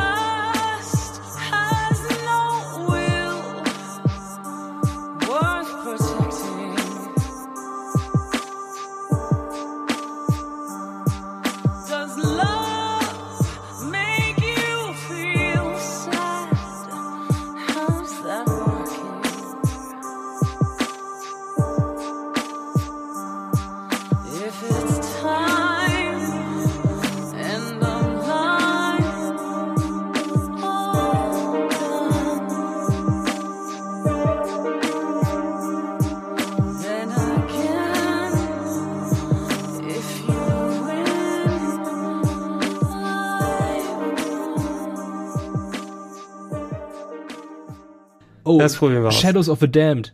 Ach so, ah, okay. Aber Shadows of the Damned ist mehr Survival Horror, würde ich sagen. Ja? Okay. Ja. Ähm, das war so ein bisschen, das war auch äh, ein Mikami-Spiel, hauptsächlich. Mikami und Suda und Akira Yamaoka an der Musik. Also sehr geiler Pedigree. Ähm, so ein bisschen der, der, der inoffizielle Resident Evil 4 Nachfolger. Ne? Du hattest, ähm, kann man übrigens, ist backwards kompatibel auf der Xbox One, wenn man die 360 Download-Version hat, deshalb habe ich es da nochmal drauf ein bisschen komisch von den Dialogen, typisch Suda-mäßig. Du hast deinen, den Big Johnson ist deine Kanone, die mit dir spricht die ganze Zeit und es geht darum, dass deine Freundin vom Anführer der Unterwelt in die Unterwelt geholt wurde und dann gehst du rein und es spielt sich sehr wie Resident Evil 4, nur eben mit sehr viel Enemy-Spam und Rätsel in, innerhalb von Leveln und so weiter lösen, anderen Dimensionen. Ähm, mich hat's irgendwann verloren, weil es leider ein bisschen sich gezogen hat und genervt hat. Ja. Also das aber, ja stimmt, Shadows of the Damned müsste man dann nochmal ansprechen. Ähm, Katamari-Spiele gab es ein paar. Ich glaube, Beautiful Katamari, weiß jetzt nicht, ob das nur direkt auf der 360 ist, aber das sollte man schon erwähnen, wenn man über eher schrägere Spiele dann ein bisschen spricht. Ähm, und ich habe hier noch The Last Guy und Nobi Nobi Boy. Bei Last Guy bin ich mir nicht sicher. Da schicke ich euch nachher nochmal, da gibt's so einen geilen Entwickler-Trailer von Sony. Also mach mal The Last Guy und Trailer, wenn du da von Hindustani Electronics ich habe mich so scheckig gelacht und auf der, ich habe auch erst später erkannt, dass es ein Witz ist. Seht ihr da drei indische Zeitgenossen? No? Äh, Wir sehen gerade eine Google Maps Karte. Das ist richtig, ja. The Last Guy war ein Spiel, was, Google Maps benutzt hat und da oben drauf so ein Strategiespiel draufgepackt hat. Das hat also richtige Karten benutzt und dann wurden da ähm, weiß ich, so ein bisschen Schnitzeljagd-Style oder sowas. Oder nee, stimmt, ihr musstet ähm, Leute äh, vor Gefahren wegbringen, vor irgendwelchen Katastrophen. Das waren durch kleine Punkte dargestellt und man hat eben richtige Straßenzüge aus Maps daraus genommen, so ein kleines Mini-Strategie-Game da daraus gemacht. Das wurde in Japan entwickelt, aber für den Release-Trailer haben sie einfach gesagt, nein, nein, es wurde bei Hindu Hindustani Electronics entwickelt und ich, ich habe selten so einen unterhaltsamen, lustigen Trailer gesehen, wo du drei äh, Inder siehst, die irgendwie da zusammensitzen vor einem Röhrenmonitor und gerade Essen bestellen und sagen, yeah, this is the best food we ever had. That's me. I'm the last guy. Also das ist großartig. Erinnert mich ein wenig an äh, Choo Choo Rocket und Lemmings. Ah ja, Choo Choo Lemmings. Ja, Choo Choo Lemmings. Choo Choo Lemon. Die Pop-Ups sehen hier stellenweise aus wie so eine Fehlermeldung bei Adobe Premiere. Ja. Aber gut. Ähm, nie so wirklich, nie so wirklich äh, Berührungspunkte damit gehabt, aber das ist halt ich weiß noch wirklich nicht, ob so. offiziell in Deutschland im Store war, es war nur ein Download-Titel, ähm, aber er ist auf jeden Fall nochmal auf den Listen häufiger aufgetaucht, weil es so ein Spiel war, das Eindruck Ah, hinterlassen ja. hat bei den Leuten. Ist halt auch direkt bei PlayStation hochgeladen hier. Ja. Lustigerweise. Ja, ja, eben, das, das hat auch Die das, Aufrufe? die Japan-Studios. Ich, höre schaue oh. Mhm. euch nachher nochmal den Hindustani-Trailer, weil mhm. okay. da, da habt ihr ein paar Minuten Spaß mit dabei. Presented by Hindustan Electronic Company Limited.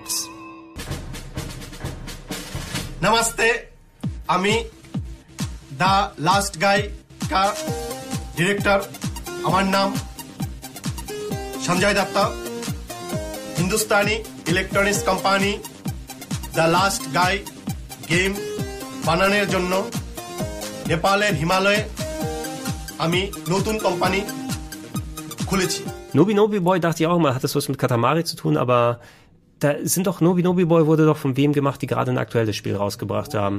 Das sagt war mir dieses, tatsächlich auch das was. kleine, dieses kleine Gnubbelding, Nobi. Keita Nobi. Takahashi, ist das, ist das nicht der Katamari-Dude? Es ist, glaube ich, von den Katamari-Leuten auch gewesen, aber unter anderem Ja, Keita Takahashi ist Mhm. der Das sieht wie Game Designer Katamari. von, von Katamari. published bei Namco und die haben heute auch nochmal ein bisschen was anderes gemacht. Das war das, dieses Minigame, was mich ein bisschen so an Arcade-Spiel erinnert Ist das hat. der Ne? Wurm, den man lang Ja, ja, genau, dieser Ja. komische Wurm, der dann immer weiter und weiter weitergeht. Ich weiß nicht, wie man diese Genre bezeichnen muss. Snake. Snake, Snake, Snake Wurmi Action. Für PS3, oh, aber ist auch für iOS erhältlich Mhm. mittlerweile. Kann man hier, äh, Nobi meets Stretch in Japanese. Aber Nobi Nobi heißt auch Carefree. Also ist es ein Wortspiel, wer hätte das gedacht? Alter, ich finde das aber ziemlich interessant. Du kannst, du kennst Nobi, kanntest Nobi Nobi Boy nicht? Ich dachte, das wäre Nee, ein bisschen tatsächlich so. nicht. Es war ein bisschen so deine Kragenweite. Also ich habe da richtig Bock drauf. Ich glaube, ich werde mir das mal jetzt danach mal ansehen. Mhm. Da kostet die Retail-Fassung wahrscheinlich viel, weil es so ein nischiges Spiel ist, ne? Okay, ey, das Ich ist nicht, doch dass super es- geil. ich glaub das nicht, dass es eine- als Wurm. das ist doch mega geil. Ich glaube Also nicht, dass es eine. Retail-Fassung davon gibt. So richtig. Ähm, wollen wir Leute sagen, wir haben natürlich auch wieder schön ein bisschen geplauscht. Wir haben noch sehr, sehr viele Spiele vor uns. Oh ja. Lasst uns das entspannt in Ruhe machen. Wir haben auch schon mal wieder zwei Stunden voll gekriegt. Wir holen uns noch ein oder zwei Sessions in den nächsten Wochen. Und ähm, da haben wir noch einiges zum Beispiel. Was haben wir denn noch? Download-Titel können wir besprechen, Adventures, wir haben Strategiespiele, wir haben Rollenspiele, West auch als japanisch, ähm, wir haben Shooter- und Open-World-Spiele können wir zum Beispiel auch noch Oh. besprechen in Ruhe und ähm, da bietet sich natürlich an, dass man sich da nochmal genügend Zeit nimmt. Absolut. Ansonsten, ich bedanke mich bei euch, dass ihr euch Sehr die gerne. Zeit genommen habt. Da reden wir gerne bei den nächsten Malen weiter. Ich hoffe, das schaffen wir noch alles vor der Sommerpause. Mhm. Na, ein oder zwei Folgen kriegen wir auf jeden Fall noch hin. Und ich muss mit euch natürlich auch noch über die besten Sätze von The Saboteur zum Beispiel sprechen. Oh. Sie werden lernen, was es bedeutet, äh, wenn man eine deutsche Bratwurst den amerikanischen bevorzieht. Oder irgendwie so. Das Ich erinnere fantastisch. Ja, groß, großartige Sätze Ja. auf Deutsch. Dann vielen Dank fürs Mitmachen, vielen Dank fürs Zuhören an euch da draußen. Denkt daran, natürlich alle zwei Wochen immer wieder bei Rocket Beans hier einen neuen Plauschangriff. Ähm, und natürlich im Archiv werden nach und nach die alten hochgeladen. Könnt ihr auch alles versammelt auf plauschangriff.de sehen und hören und downloaden und speichern. Und äh, ja, wir freuen uns darauf, wenn ihr beim nächsten Mal wieder dabei seid. Wir sagen Tschüss. Tschüss.